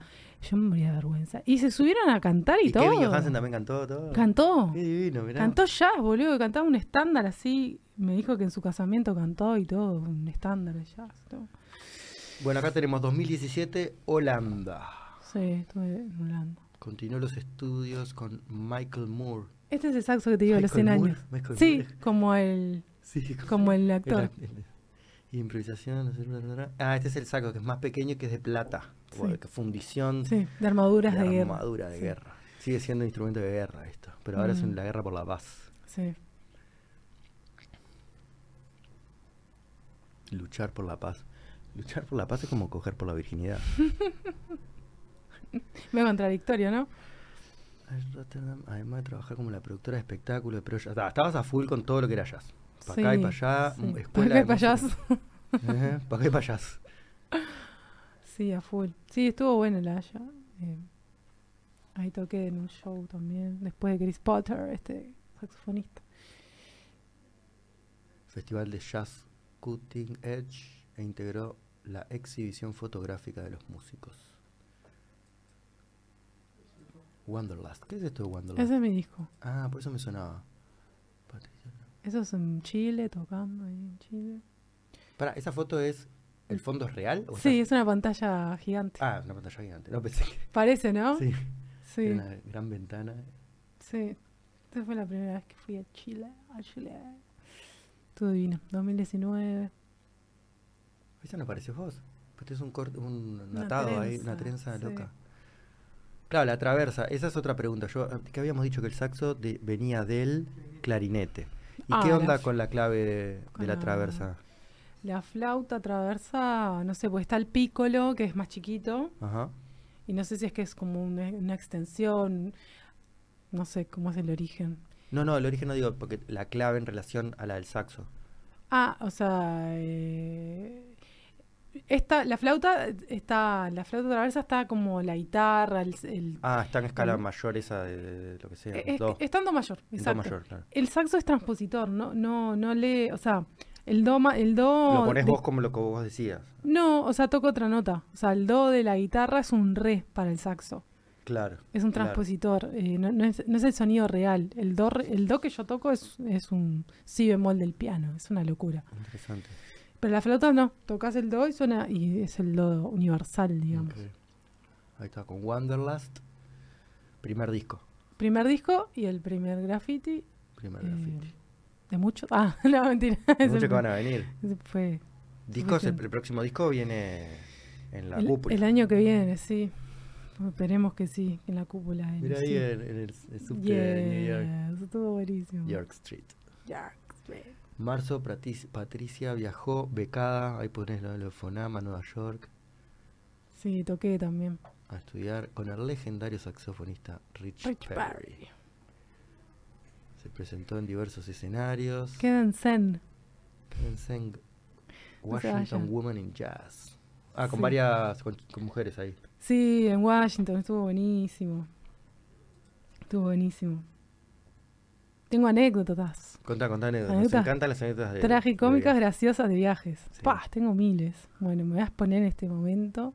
Ese es mi disco. No, es, no está en vinilo, pero está es buena un- la, la gráfica. Ok. Este, ahí lo pueden escuchar todo gratis en, el, en la página. Este, nada. Eh, tengo dos anécdotas del viaje este a Nueva la York. tenemos gratis acá, pero es para que la contraten después. eh. De- después ponemos el link de la página en la publicación. Dale. Sí, lo tienen en Bandcamp, que ahí también pueden aportar. lo tienen en Spotify, en YouTube, en todas las platforms. Em, bueno, em, la, la, la anécdota de Washington fue un poco desagradable, digamos, porque es a nivel de indigestión. Visceral. sí. Eh, horrible. Entonces, eh, era mi último show ahí en el Arts Club de Washington, que es tipo elite total, la gente iba de traje, mm, ciento añ- 120 años de, ¿no? de el lugar. O sea, de- del Rodelú pasa, nos fuimos para arriba. Exactamente, del Rodolio con nadie pasamos a la elite. Hi. ¿No? My name is Patricia. My name is Patricia. I'm Vengo from Uruguay. ¿Entendés? Where is Uruguay? Exactamente. En- cuando vivía en Holanda me decían Dubai, Hawái, Paraguay, o sea, Sí, cualquier... Paraguay sería lo más cercano que llegan. Te dicen, oh, Paraguay. Paraguay, no, yeah, I no. know, I know Paraguay. Este... Salimos en una de los Simpsons que era You, you- you are gay. Ahí va. You are gay. Y Homero se reía. Lo más cerca que estuvimos. Este, mm, no, bueno, o sea, en realidad, eh, bueno, a ver, yendo a la, a la anécdota. Y entonces contá, se me dio la, la- se me ocurrió ir a, eh, o sea, a- a almorzar antes de la prueba de sonido, 5 de la tarde, ¿no? Pero bueno, no había Ah. almorzado. En la esquina había un lugar La de... de Rodelú. No, de, de comida mexicana que yo no como nunca, y menos de viaje. Hace una semana que llegaba a Estados Unidos, bueno, está. Sí, ya venías con algo, ¿no? Entre jet lag y con... Con, Intensidad, eh, ¿no? otras energías, ¿no? Es un viaje. ¿Ya habías estado en Nueva York? Sí. Pero hacía una semana que había llegado, ah, menos, cuatro días, yo qué sé, y ya estaba en, en Washington, ¿no? Bueno, Mm. está. Eh, dormir poco, todo eso. Mm. Bueno, se me ocurre ir, no había nadie, pero era bastante decente el lugar de afuera, yo qué sé. Y entré y comí y, y no podía terminar porque era un montón y me fui a la prueba de sonido con toda la comida. Eh, y me empecé a sentir medio como que me, me había caído mal, pero ya tenía la prueba de sonido y después enseguida el toque, no podía parar un segundo a, a nada. Entonces me empecé a sentir mal. Bueno, había que tocar, me empecé a sentir mal, revolver el estómago. Tenía también un pantalón muy alto, yo soy usar muy alto.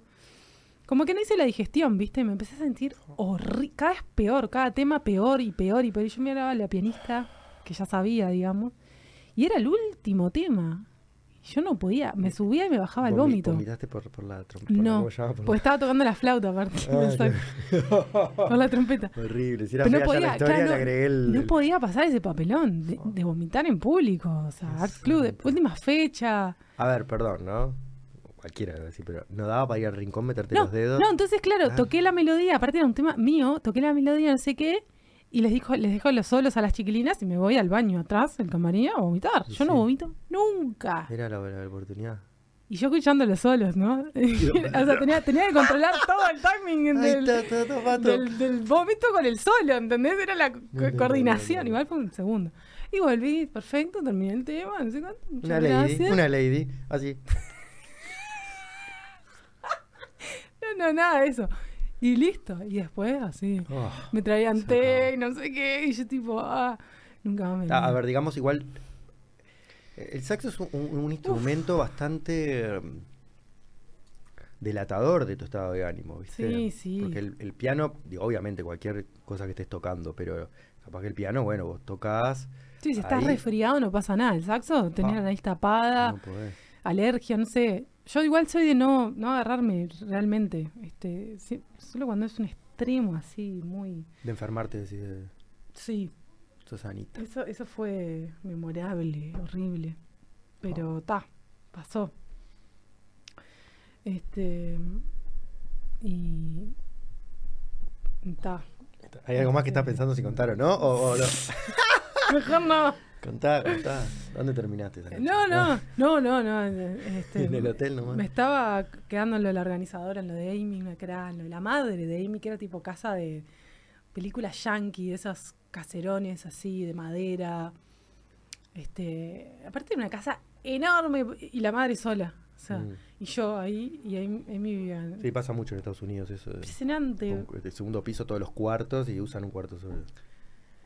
Impresionante. Después, este, bueno, Co- conocí por primera vez a unas primas lejanas de mi madre, eh, en vivo. ¿Aprovechaste y ya coordinaste? Eh, viven en Connecticut y son, tre- son, fueron, bueno, ya están grandes, tremendas bailarinas de ballet. Mirá. Que la historia es así, eso fue re lindo. El padre de ellas era uruguayo, pariente de, de- de mi madre, lejano, pero bueno, pariente. Eh, eh, lo contrató una, una empresa, acá yo ya- él ya bailaba para el Sodre, y lo contrató una empresa alemana para ir a bailar a Buenos Aires. Perfecto, estuvo genial y él se recopó y esa, esa empresa se iba a Nueva York y él les pidió para ir con y dijeron, sí, sí, vení. Nunca más volvió a Uruguay, hizo tremenda carrera de Juilliard, de Metropolitan, Imponente. de casarse con una este, americana, tener a ellas dos. ¿No te y- conseguiste novio en New York? No. No, era la idea, pero no, en tres meses nada. Santo, pero estos gringos. Yo igual estaba eh, en otra, ¿no? Pero digo, está. Era el momento para quedarme. O sea, quería buscar nacionalidad, todo, pero no. Averigüé todo, todo, todo y no, no, se no sé. Mucha mala suerte tengo en el amor. El próximo, el próximo podcast lo hacemos en inglés. Dale. Y, y ahí sí, ya volvés con gente en alto. Impresionante. Y, y bueno, esa, esa vez que las conocí estuvo genial, son unas divinas. Hicimos una clase con, con saxo. O sea, ellas dan clase, tienen en el sótano de su casa todo su salón y lo dan por Zoom. Pero tienen un montón de alumnas también de, de Hawái, en serio, de Hawái se conectaban a las 4 de la mañana. Una locura, a veces de Japón, o sea, mm, las siguen un montón de gente. Y hicimos clase de ballet con saxo en vivo que Ernesta, que es una cra, me, me dio todo el repertorio, me mandó todo, me mandó las partituras, las bases, todo. Y era todo coordinado perfecto, porque ahí sí, ¿no? Los movimientos, todo, o sea, no podíamos improvisar. Y estuvo re divertido. Este, son unas ¿Y cra. cómo te llevas con esa parte de, de- de- de estudiar y, y Bien. ah, súper bien? Sí, sí, eso siempre tiene que estar ahí, eh, la lectura. Sí, viste que hay otros músicos que no se Claro. llevan con esa parte. Sí, Te- Los saxofonistas, digamos que trabajamos bastante y todo, ¿no? En eventos, en orquestas. Claro, estás acostumbrada a... como somos transpositores, no- son de darnos muchas veces las Mm. partituras. Che, tomá, esto es para Mm. vos. Em, Claro, justamente, no, no es la modalidad eh, jam, justamente. Hay gente que está para el jam y esto sería más serio. o sea, claro, eh, yo cuando voy a la jam ta, me olvido un poco también de esa estructura y todo, y me pongo a, a- como a, bueno, realmente a improvisar, ¿no? Eh, está saliendo un poco del estudio y todo eso, pe- pero está, como uno está en la rutina del estudio, Mm. salen cosas. Digo, tenés Claro, está- eh, herramientas. exacto. Tenés, o sea, una, base sólida que Claro. de repente si ves que no estás encarando, decís, ah, yo voy para el conocido y traca track ya está. quedás- Claro, que ahí eso que hablábamos hoy, ¿no? Que la gente dice, ah, vamos a improvisar. Y... Sí, está bien, se parte de una cosa abstracta, pero es también como los pintores. Los pintores que pintaban abstracto no hacían así, tiraban. Solo, "Che, vamos". solo Pollock. ¿Entendés? Tipo, sí, esto es abstracto. No, que todo el mundo dice, no, esto es un abstracto. ¿No? Hay como toda una línea ahí del arte y de la música, de cuando es tan abstracta o tan eh, eh, subjetiva, ¿no? Que se le pone la cosa de, sí, esto es frillas. Ah, sí, esto es abstracto. La pintura es increíble, el abstracto de eh, las, las interpretaciones de los críticos. Son También, algo que ¿no? se va de mambo. Este, me estoy yendo de tema, pero No, el otro- está- el- a mí me gusta la, la la- relación. de- pero no, el otro día este, contaban eso, no me acuerdo ahora quién era, si era Polo o uno de esos que tira las, las manchas y no Claro. sé qué. Este, y venían los críticos y era toda una mancha, no sé qué, y un punto rojo en otra punta. Entonces los críticos decían, no, porque esto es la sociedad, el caos, el no sé qué, y este punto rojo es el alma de, de- de- no sé, el caso ese ponele de Pollock, no sé qué, ¿no? Vuelve el artista, no sé qué, a la, a la Me lo exposición. explica y nada que ver. no, no, peor, peor. Viene y le dice, no, porque nosotros estuvimos viendo acá cómo vos dejaste la marca del, del- del ser humano frente al caos de no sé qué. Y el loco se arrima y dice, pa, boludo, no tengo ni idea cómo llegó ese punto Claro. rojo ahí. Claro, Debe haberse haber manchado mientras tiraba pintura para el otro lado. claro, claro. El otro día hablaba con alguien también de eso, de cómo los críticos o la prensa o lo que sea te van también como etiquetando y te po- poniendo en- lugares donde... Peor, te van, te van Sí, acotando y a tu vos. ego también empieza a jugar, ¿no? Como que en realidad el ego viene de eso, de, la, del- de lo externo, ¿no? De tipo... eh, Ah, ¿Entendés? te- tipo, por- sí, claro, sí. ella es la ganadora del premio de graffiti, ¿entendés? No, Estaba bueno, yo qué sé. es en New York. o no la negra sé. Patricia de la calle Mazzini. No, eso era Mamu. Ah, es verdad. ¿Dónde Yo vivía era de Mamu? 26 de marzo. Ah, 26 de marzo. Enfrente a la escuela, ¿Cómo muchacho. me confundí, eh? Trajimos a la mamu, mirá. La Mamu. ¿Entendés? Como que también eso, cómo te van viendo y etiquetando, te- va creando como tu ego, tu, tu personaje, ¿no? Tipo, eh, eh, él ganó siete Grammys, no sé qué sé. Claro, sí, sí, sí, sí. Por eso te digo, por ejemplo, Rich, mi profe, volviendo a él. eh, Que es- no es. Claro, no es tan expuesto y es tremendo músico increíble que no, no, no tiene una etiqueta de nada porque él también Este, ta. No buscó por ahí, claro. o sea, me parece que está buenísimo eso. ¿Y cómo te llegó el, el premio Graffiti? O sea, tú postulaste tu disco nuevo. Yo lo postulé así como quien postula. ¿Quién se conecta a un formulario online? Así, Dije, bueno, sí, ¿Sí? Tiene que estar como editado, por ejemplo, esto fue 2020, no sé, el año anterior, ¿viste? Ah, ok, claro. No el mío podés- justo salió el 20, 2020, tipo 6 de enero del 2020, una cosa así. Y como y, y era para, para ganar eh, el Graffiti 2021. Entonces, eh, estuvo bueno cuando salió. Era para ganar, ¿viste? No, no, era no. para postularse. Era para ganar.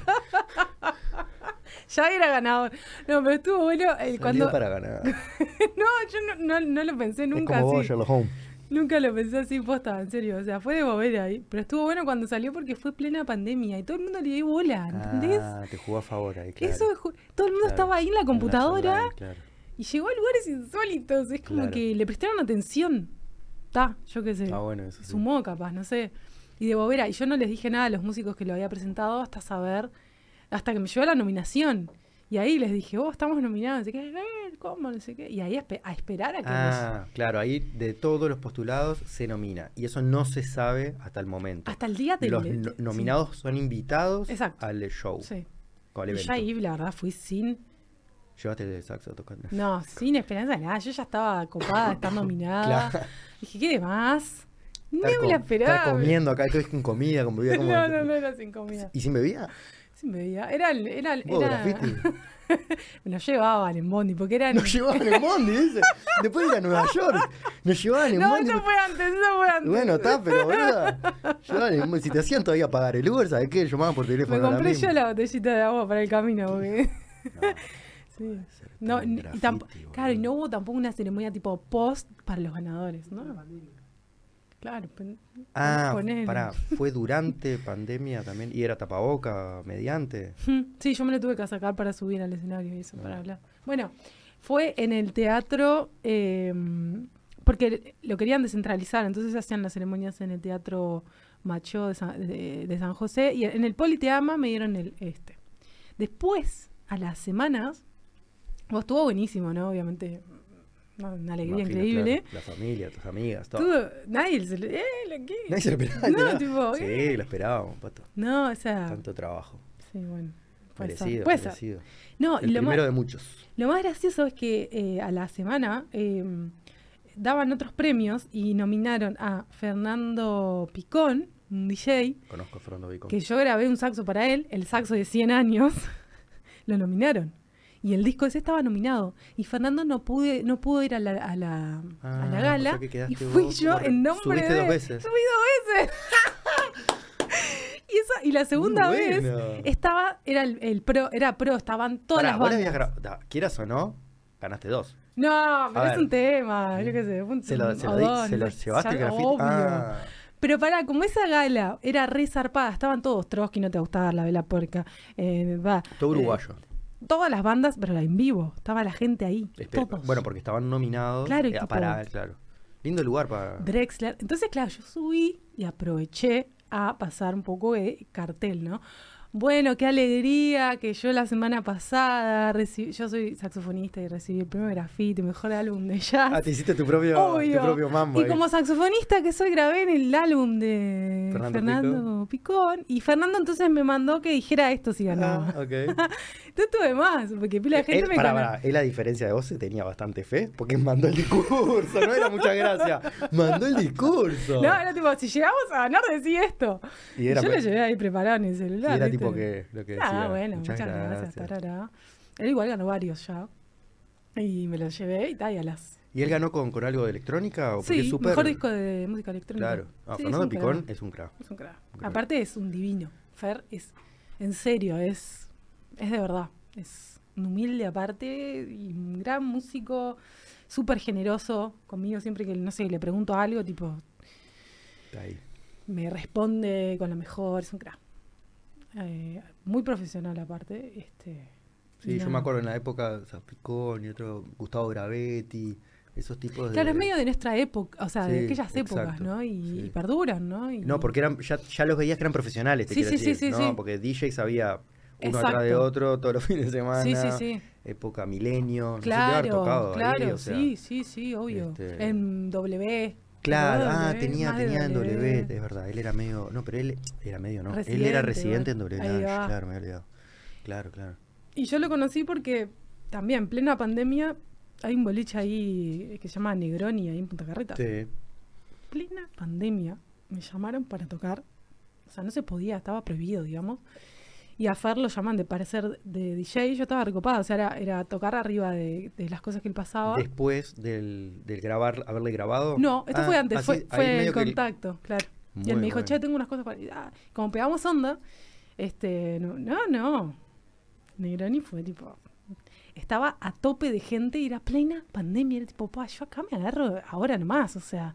Sí, Era un, este, ¿cómo se llama? sí, un, un, este, un caldo de cultivo de coronavirus. Sí, eh, eh, cuando es este ilegal, era una cosa ilegal. En cualquier momento cae, no sé qué, y nos. Ah, en un claro, momento claro. cayeron, prendieron todas las luces, ¿qué están haciendo? ¿Y? y no, se tenía que cortar e irse todo el mundo. O sea, ¿Se cortó? eh, eh, o sea, Le dijeron que se cortó. claro, ¿Y, se y, dieron vuelta a manzana? Eh, no sé cómo fue ahí, era todo medio turbio, Bueno, ¿viste? Era Lo más cercano a la atmósfera de la ley seca y el jazz en Exacto, prohibidos. exacto. Venía perfecto para el background, para sentirte. Mira, tenemos a poner ahí close que la batería se está. ah, Ahí va, gracias. Volvimos, volvimos. Entonces. ¿Se corta ahí? ¿Se corta sin- cuando hace eso? Mm, No, no. no sé qué dice. Que está pausado, Por la conexión, reconectando. Reconectando. Ahí, reconectó. Mira la cantidad de comentarios, cómo tira la gente. Sos famosa después del graffiti. No, no, no. Bueno, eso está. El, el, graffiti, claro. Después de eso, la verdad es que vi- me vino una ola de, de, de- de llam- de llamados, prensa, radio, me atomizó Claro, bastante, bastante, bastante. Y ahí es donde dije, No quiero ser famosa. no, claro, qué horror los famosos de verdad, ¿no? Los tipo los... Sí, eso, por eso. Los, los que Sí, eso que no pueden estar no tranquilos. puedes salir a la calle, no sé. Eh, y, y empecé a necesitar como mucha, mucha energía, en serio, porque era tipo, che, mañana va el fotógrafo de, de Paula a tu casa. Y es tipo, bueno, pará, eh, no sé qué. Y, y tenías que todo el tiempo estar como a disposición, viste, de la nota y, y la radio. Yo creo que visité toda la, casi todas las radios y las, los diarios, las prensas, todo eso. Y, mm, Y te dio una repercusión también de laburo, ponerle alumnos, Sí, porque vos tenés alumnos.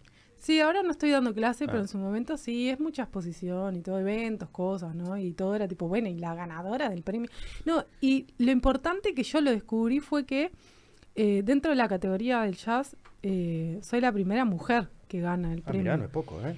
En los 19 Imponente. años de- del premio, eh, sí, dentro de la categoría de jazz, sí. Entonces está, fue como doble todavía, ¿no? Ah, bueno. Eh, y ahí es donde dije, bueno, voy a empezar el gimnasio a estar como... Para estar más en forma. Ah, Eh, no, no por un tema de la imagen, sino Bueno, real. las dos, Sí, claro. pero por un tema de que necesito estar. Energía, necesitaba tiro. energía. Y ahí dejé la- el- lo poco que tomaba alcohol, que tomaba así como social, lo dejé. Era tipo, necesito Sí, eso sobre todo para levantarte al otro día, ¿no? Sí, es bravo el alcohol. un vasito así, ya Sí. me dejaba media... Sí. Y dije, pa, no, este ritmo, vamos, Sí. vamos. Que... Yo, que, yo no tomo, ¿viste? De- No. Y si me. Digo, no tomo de eso, de que no tengo el hábito. Y cuando te dicen, ahora está medio moda este del el aperol, Sí, me encanta. Y me tomo un aperol y al otro día me doy cuenta. cuesta. Estoy hasta el mediodía, ¿viste? Sí, como que dormís mal, no sé. Sí, los ojitos, todo pegoteado. Sí. la- la- Sí. No es lo mismo, claro. Y, y bueno, este ¿Te implica estar en forma de alguna manera la cuestión respiratoria? sí, también, también. Sí, todo el ejercicio que uno puede hacer, este, es como salir a correr, ¿viste? Yo qué sé, cuanto más uno esté entrenado ahí con la respiración, todo ejercicio suma. Yo ahora estoy, venía en yoga, pero dejé.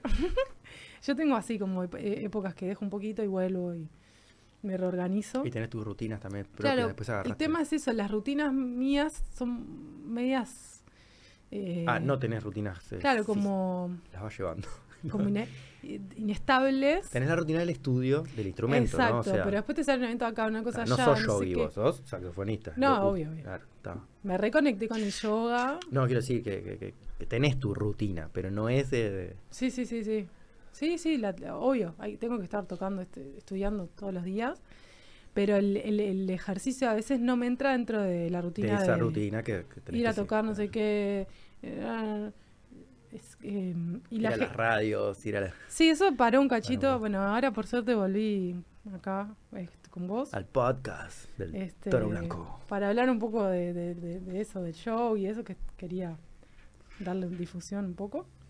Y, mm, y, y eso, y la parte también, yo estuve muy metida en la parte de gestión, producción, ¿no? Yo Mm, también me hago mm. como, me busco mucho las fechas y todo eso y, y me, me- me empezó a cansar bastante. em, No tenés manager, digamos. pero ahora estoy trabajando con Paola, que salió del encuentro del Kirtan, que Paola, Lucy me la recomendó. Sí. Eh, una cra, porque salió ahí Paola, la Charles eh. Ferreira. Es una cra, Pau. No sé Vive ahí también la Vive en. Minas. Capaz que la conoces. No, co- creo que conozco más a, a los que viven ahí en la tierra comunal y en Ah. la que, que los que Vive en viven- Minas, Minas. En, En- en Minas no voy a hacer surtido nomás ahí. es una cra, Pau, es una divina. Este, nada, está ahí como un bastoncito que es tipo, ta, a veces estoy saturada. perfecto. Y es tipo, che, Pau, por favor, escribir, mandar. Sí. Eh, porque empezás a juntar, viste, las gestiones, desde pedir una factura hasta que te Sí, sí. escriben a- el presupuesto. Mm. Y ta, y a veces no tenés el tiempo para todo. Sí, o te saca la energía que tendrías que tener para otras cosas, ¿no? La, como el foco y Sí, sí, sí, la intención de lo que... sí. Bueno, te fue bien entonces ahí en Rocha, ¿eh? Veo que... Sí, estuvo Así como en... ¿Cómo llamaba el boliche donde conociste a Picón? Eh. Negroni. En en Negroni conociste a Picón, grabaste el saxo, tuviste el Grammy, ahora El Grammy no, el, el el- graffiti. Ojalá, el el Grammy. graffiti y, y ahora fuiste para Rocha y tenés manager. Sí, lo de Pau, bueno, venía buscando hace un tiempo y la verdad es que no. Bueno, trabajé un poquito con eh, Analia Monti de Precipicio Producciones, que ta, ya estuvo más bien cuando presenté el disco eh, el año pasado con el graffiti, digamos. Yo lo presenté dos veces, una en 2019 cuando lo grabamos, cuando terminamos de grabar en Teatro Ducón, y bueno, cuando ganamos el graffiti, segunda vez también en Teatro Ducón. Em, y, y, y, y Analia, una genia, hace un trabajo también de prensa muy, muy fuerte. Lo llenamos, veníamos tipo, pa, no, no se sabe, no hay nadie, no sé qué. Y el- ¿Cuánta gente Tipo, mete- sí, era- entra? no, Dos. sesen- 60, Ah, chiquito. chico, chico. Sí. Este, y ahora con el de, ya, el de Jazz Tour también estamos ahí convocando, convocando, convocando. Que sabemos que también al final, este, el último día todo el mundo va, saque la entrada y, y Claro, ahí suma mucho el último, El no, vez no lo puedes ver venir, sí. sí. Mm. Va a estar bueno, va a estar bueno porque van a haber sorpresitas. De, para mí, ya te digo, es muy importante ese tributo a, a Dexter porque, nada, termina de consolidar como mi esencia de, de mi búsqueda, ¿no? Que si bien tengo varias betas, ¿no? Pero como que... Dentro de esos estilos de jazz, el de Dexter Sí. Gordon, encontraste el len- claro, el lenguaje que, que- que tiene él y, y todo su desarrollo es el que a mí me, me, me- me- gusta más, me siento más cómoda, lo entiendo, lo puedo tocar. Es que es muy difícil eso también. O sea, como mm, apuntar a John Coltrane es como, pa, yo no, Claro, te entiendo, sí, sí, sí. no es lo mío, ¿viste? Lo, lo respeto, lo admiro, pero yo quiero algo que pueda tocar, que pueda entender y que me guste. Y en él encuentro así como un equilibrio A ver, vamos a buscarlo un segundito en Wikipedia, a ver qué... Sí, ¿Qué dice? es un capo. Eh, tenía un sentido del humor muy especial también que me encanta. Él decía que el sentido del humor era fundamental. Era un personaje, bueno, alcohólico muy fuerte, drogadicto, tenía muchos problemas. eh, bueno, fue a la cárcel mil veces, era un junkie, pero mm, Pero tipo heroína y eso. sí, sí, Ah, era sí. muy típico así de, De verdad. la era- época. Y él filmó una película muy conocida, Around Midnight, que es esa foto. Igual puedes entrar si quieres al primer al, al link. de- ah, no, no, ese, ese que ahí. Ah, es este, es este. sí. Dexter Gordon, Los Ángeles, 27 de febrero de 1923, Filadelfia. Sí, nació en Los Ángeles. Más que nada saxofonista tenor. Sí, sí, tenor a full. Y ahí está el hard bop, Sí, estilista del bop. del- vivo. ahí ya lo, lo, distinguen más todavía, como claro, dentro de ese él hay- fue el primer gran saxofonista dentro del, de- del tenor, del bebop. Acá Que, está, en la era del vivo. unas breves colaboraciones con Lee Young, de Fletcher Henderson Orquesta y la Big Bang de Louis Armstrong. Sí, Precedieron sí, a su sí. traslado a Nueva York en diciembre de 1944 y a su incorporación a la orquesta de Billy Eckstein. Participaba un montón de famosos. Sí, claro. pero lo más curioso es que su, su gran, digamos, carrera fue en Copenhague, en Europa. Bueno, por eso dice eh, Nueva York y en- años en Europa. Claro. En 1962, en pleno éxito, se marchó a Europa, donde permanecería durante los siguientes 14 años. Sí, París y Copenhague. sí. Y, y esa película que te digo es muy, es muy conocida, Round Midnight, este, porque él está actuando y tocando en- de verdad, digamos, con Herbie Hancock en el piano, o sea, son músicos en serio. Sí, sí. Y, y gana, eh, Herbie ganó la- el, el Oscar al mejor música de esa película. Él estuvo nominado como mejor actor. Qué curioso, ¿no? Por eso, Raro. sí. Él era, él era como actor, poeta, también tenía una, una beta de poeta. Le gustaba leer justamente como fragmentos de las canciones antes de tocarlas. Mm, Le gustaba jugar con los títulos de los, de los estándares, tipo darlos vuelta. Era muy, muy así, eh, con una picardía muy especial. eh, una conexión con el público tremenda y, y la mayoría de las veces tocaba muy, muy borracho, la verdad es que tocaba muy borracho. Em, y uno de sus últimos shows que fue en España ya estaba con Epoch y no puede hablar, no puede Oh. casi tocar, estaba muy... Ah, y después vuelve. Finalmente regresa a Estados Unidos, Sí. septiembre de 1976. y ahí Ah. es donde está la película. Apareció con Woody Shaw, no veo acá, pero Stanford, Louis Hines, concierto, la, la. Ahí es donde se hace la película, ¿esta? Round Midnight, Sí, 1986. Fue nominado por... et- Acá está, lo que vos contabas. sí. Ahí está.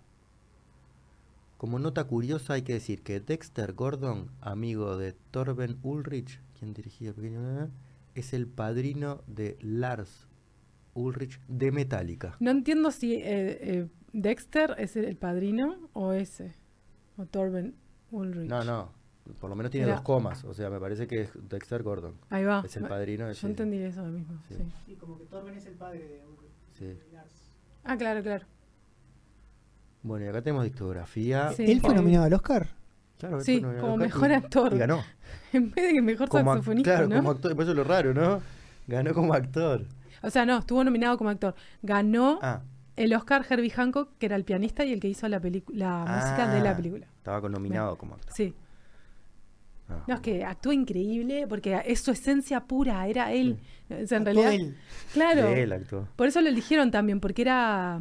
Él en realidad está, está representando dos personalidades en su personaje. Bueno, tres. La de él, la de Ben Webster, que era un gran saxofonista, y la de Bud Powell, un gran pianista. Ellos querían representar como esas tres personalidades juntas, en De- Dexter, Bud Powell y Herbie Hancock. Y él lo el, el disco No, Go, y mm, Ben Webster. Sí, este en 1962. Ese sería como su gran... sí, sí, sí.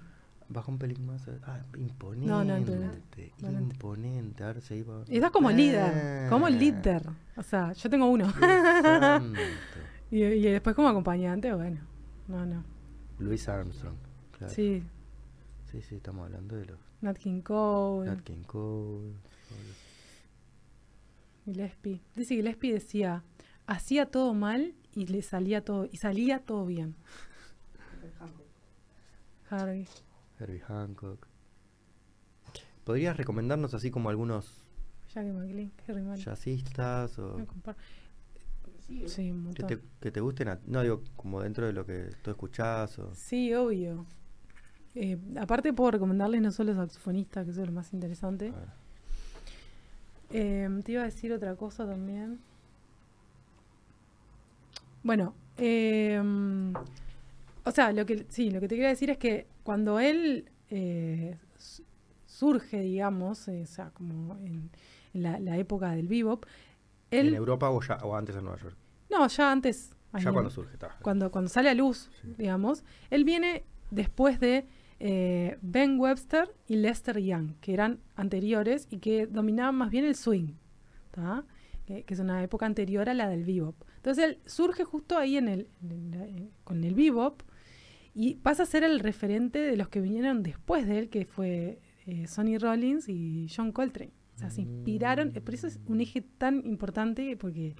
Él Está- está en el medio ahí Claro. de ese movimiento. Y yo también he estudiado solos de Sonny Rollins, por ejemplo, y... Y notás. sí, Ah, que qué- ahora estoy estudiando tanto a él y digo, ah, entonces...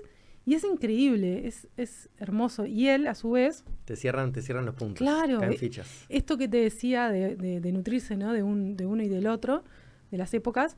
Y él, a su vez, eh, era amante profundo de Ben Webster y tiene un saxofón que era de él. Cuando muere Ben Webster, se lo compra. Y entonces, claro, ahí también entiendo pila de cosas, porque Ben Webster tenía un sonido único, eh, más que nada en las baladas, digamos. Y Dexter, cuando toca las baladas, te morís con el saxo de Ben Webster y, ahí entendés todo. Este, entonces, volviendo a recomendar, sí, obvio. eh, a ver, para no caer como en típicos, no sé, saxo- otros saxofonistas. Hay otro que me gusta mucho que se llama Hank Mobley, Mobley que también este, tuvo un, un- un trabajo increíble con, con un grupo muy importante que eran los Jazz, Messengers con Art Blakey, un baterista. Art Blakey y los Jazz Messengers pueden escuchar. eh, pueden escuchar, bueno, eh, Freddie Hubbard, eh, Clifford Brown, so- esos son trompetistas de esa época también muy buenos. Pianista, está Sonny Clark, que tocaba mucho con, con él, muy bueno. Eh, Ese pianista. pianista. y después, tipo, ya como con otras personalidad, ¿no? Porque esos, bueno, eran del bebop y eso, pero a nivel también del bebop y de, de composiciones fuertes que marcaron también como una, un estilo dentro del bebop, distinto, ya un poco más creativo, está Thelonious Monk, Mm. Amo- amo Monk. son unas, una- unas, unas, este, Sí, composición, figuras, claro, oh, que sí, marcaron también como dentro de- del bebop y, y del jazz un tipo de, eh, de Sí, una rama, no sé cómo se dice. Sí. sí, una estética, ¿no? De Mm. composición, como cuando vos ves el cuadro de Polo que decías, "Ah, esto es Polo, bueno, Sí. escuchás un tema y dices, esto es Monk, porque la forma de tocar y todo. Y hay miles, la y verdad. aparte que lo escuchás de fondo, que está como, como que hablaba, cantaba ahí. Tal cual, tal Estaba cual. re loco, ¿eh? Monk era otro viaje también. Ya cuando escuchás un... Sí, sí, sí, sí. de fondo decís, mmm, yo sé quién sos. Totalmente, totalmente. Cada uno de ellos. Impresionante, impresionante. Y es infinito, y, y es como una espiral, porque también una cosa conecta a la otra y con quién tocaban. Por eso es lo que decíamos hoy, los combos también. De quién se juntaba con quién. Este. Bueno, ni que hablar Miles, ¿no? También que es súper. Pero Miles Davis que era más trompetista, ¿no? Sí, sí, sí, sí, trompetista. Pa, Miles Davis tiene, no me acuerdo. Pero es de los más multifacéticos, así que exploró todo. Todo. Me acuerdo de un personaje en un libro que era él. No sé, voy a decir Sí. cualquier barbaridad, No, pero... vos decís el perseguidor, Sí. ese era Charlie Parker. Ah, es verdad. El personaje que de Cortázar, ¿no? sí, Pa, ese es espectacular, ¿eh? sí, sí. ¿Cómo te diste cuenta? Em, Va, bueno, léanlo. El perseguidor. Sí, libros también hay, hay muy... Imponente. Vos leíste, nada que ver, ¿no? Pero es un libro que hablando de improvisación y en el arte en general, que se llama Free Play. No. Es muy interesante, Bueno, Free voy Play, para ahí. porque habla de la improvisación en, en general. Ah, también de, de teatro, por ejemplo. Sí, como arte, digamos. Ah, capa. Y, y el nombre es Free Play y llega acá como Free Play o también hay traducción, porque ahora que me lo decís, puede no, ser. como Free Play es Stephen Nachovich, creo que es, es un violinista. Ok. Y está muy interesante, hace así como reflexiones muy, muy, este, Free Play, me encantó. que para reflexionar ahí que están buenas. Es como el, bastante fácil y accesible de entender y Claro, eso. para entrarle. y está bueno. Yo con los libros ahora estoy, viste, que dejo, uno por la Ah, mitad. yo también. Agarro otro, leo el final de uno. Sí. estoy para esa, no estoy pudiendo, ¿eh? Es que las tecnologías nos, Ah, te dejan Eh, bobo. nos, nos, nos sacaron toda la atención. vos. Sí, exactamente. Yo igual ahora allá cuando estuve me compré un, un- Me da una culpa. ¿no? Es tipo la, eh, la biografía de Bill Frisell, que es un Bill Frisell, un gran guitarrista que es hermoso, más, más contemporáneo si se quiere. Eh, no tan contemporáneo porque también desarrolló un montón de cosas, pero ah, la música que está haciendo ahora Creo es... que está vivo. Sí, sí, sí. Ah. Y la escribió otra persona, no es autobiografía. Es muy interesante y la venía leyendo allá. Y otro libro más, Ah, en y, y inglés. llegaste acá y te- se me fue todo Sí. la inspiración. Es bravo, sí, la verdad. Concentrarse y. sí. Creo que lo único, divulgación científica, capaz que eso sí los dejo y le pongo marcador y tal, después continúo, pero todo lo otro me está me cuesta más, sí. Bueno, negra divina. Bueno. Pará, no, vas a, nos vamos a despedir con un, Dale. con un saxofonazo. Sí. con otra con otro clásico, a ver cuál puede ser. Tengo algo acá. A ver. Otro de los clásicos. Que toma un poquito de agua. Ay, perdón. Em, Summertime, ¿querés? Dale. La de Bradley. Porque esa la cambia él y todo. Ni siquiera es Sí, este Sí, real. creo que usa solo esa, ese estribillo. Sí, sí. Ay, sí. Bueno, la, la- la cortamos.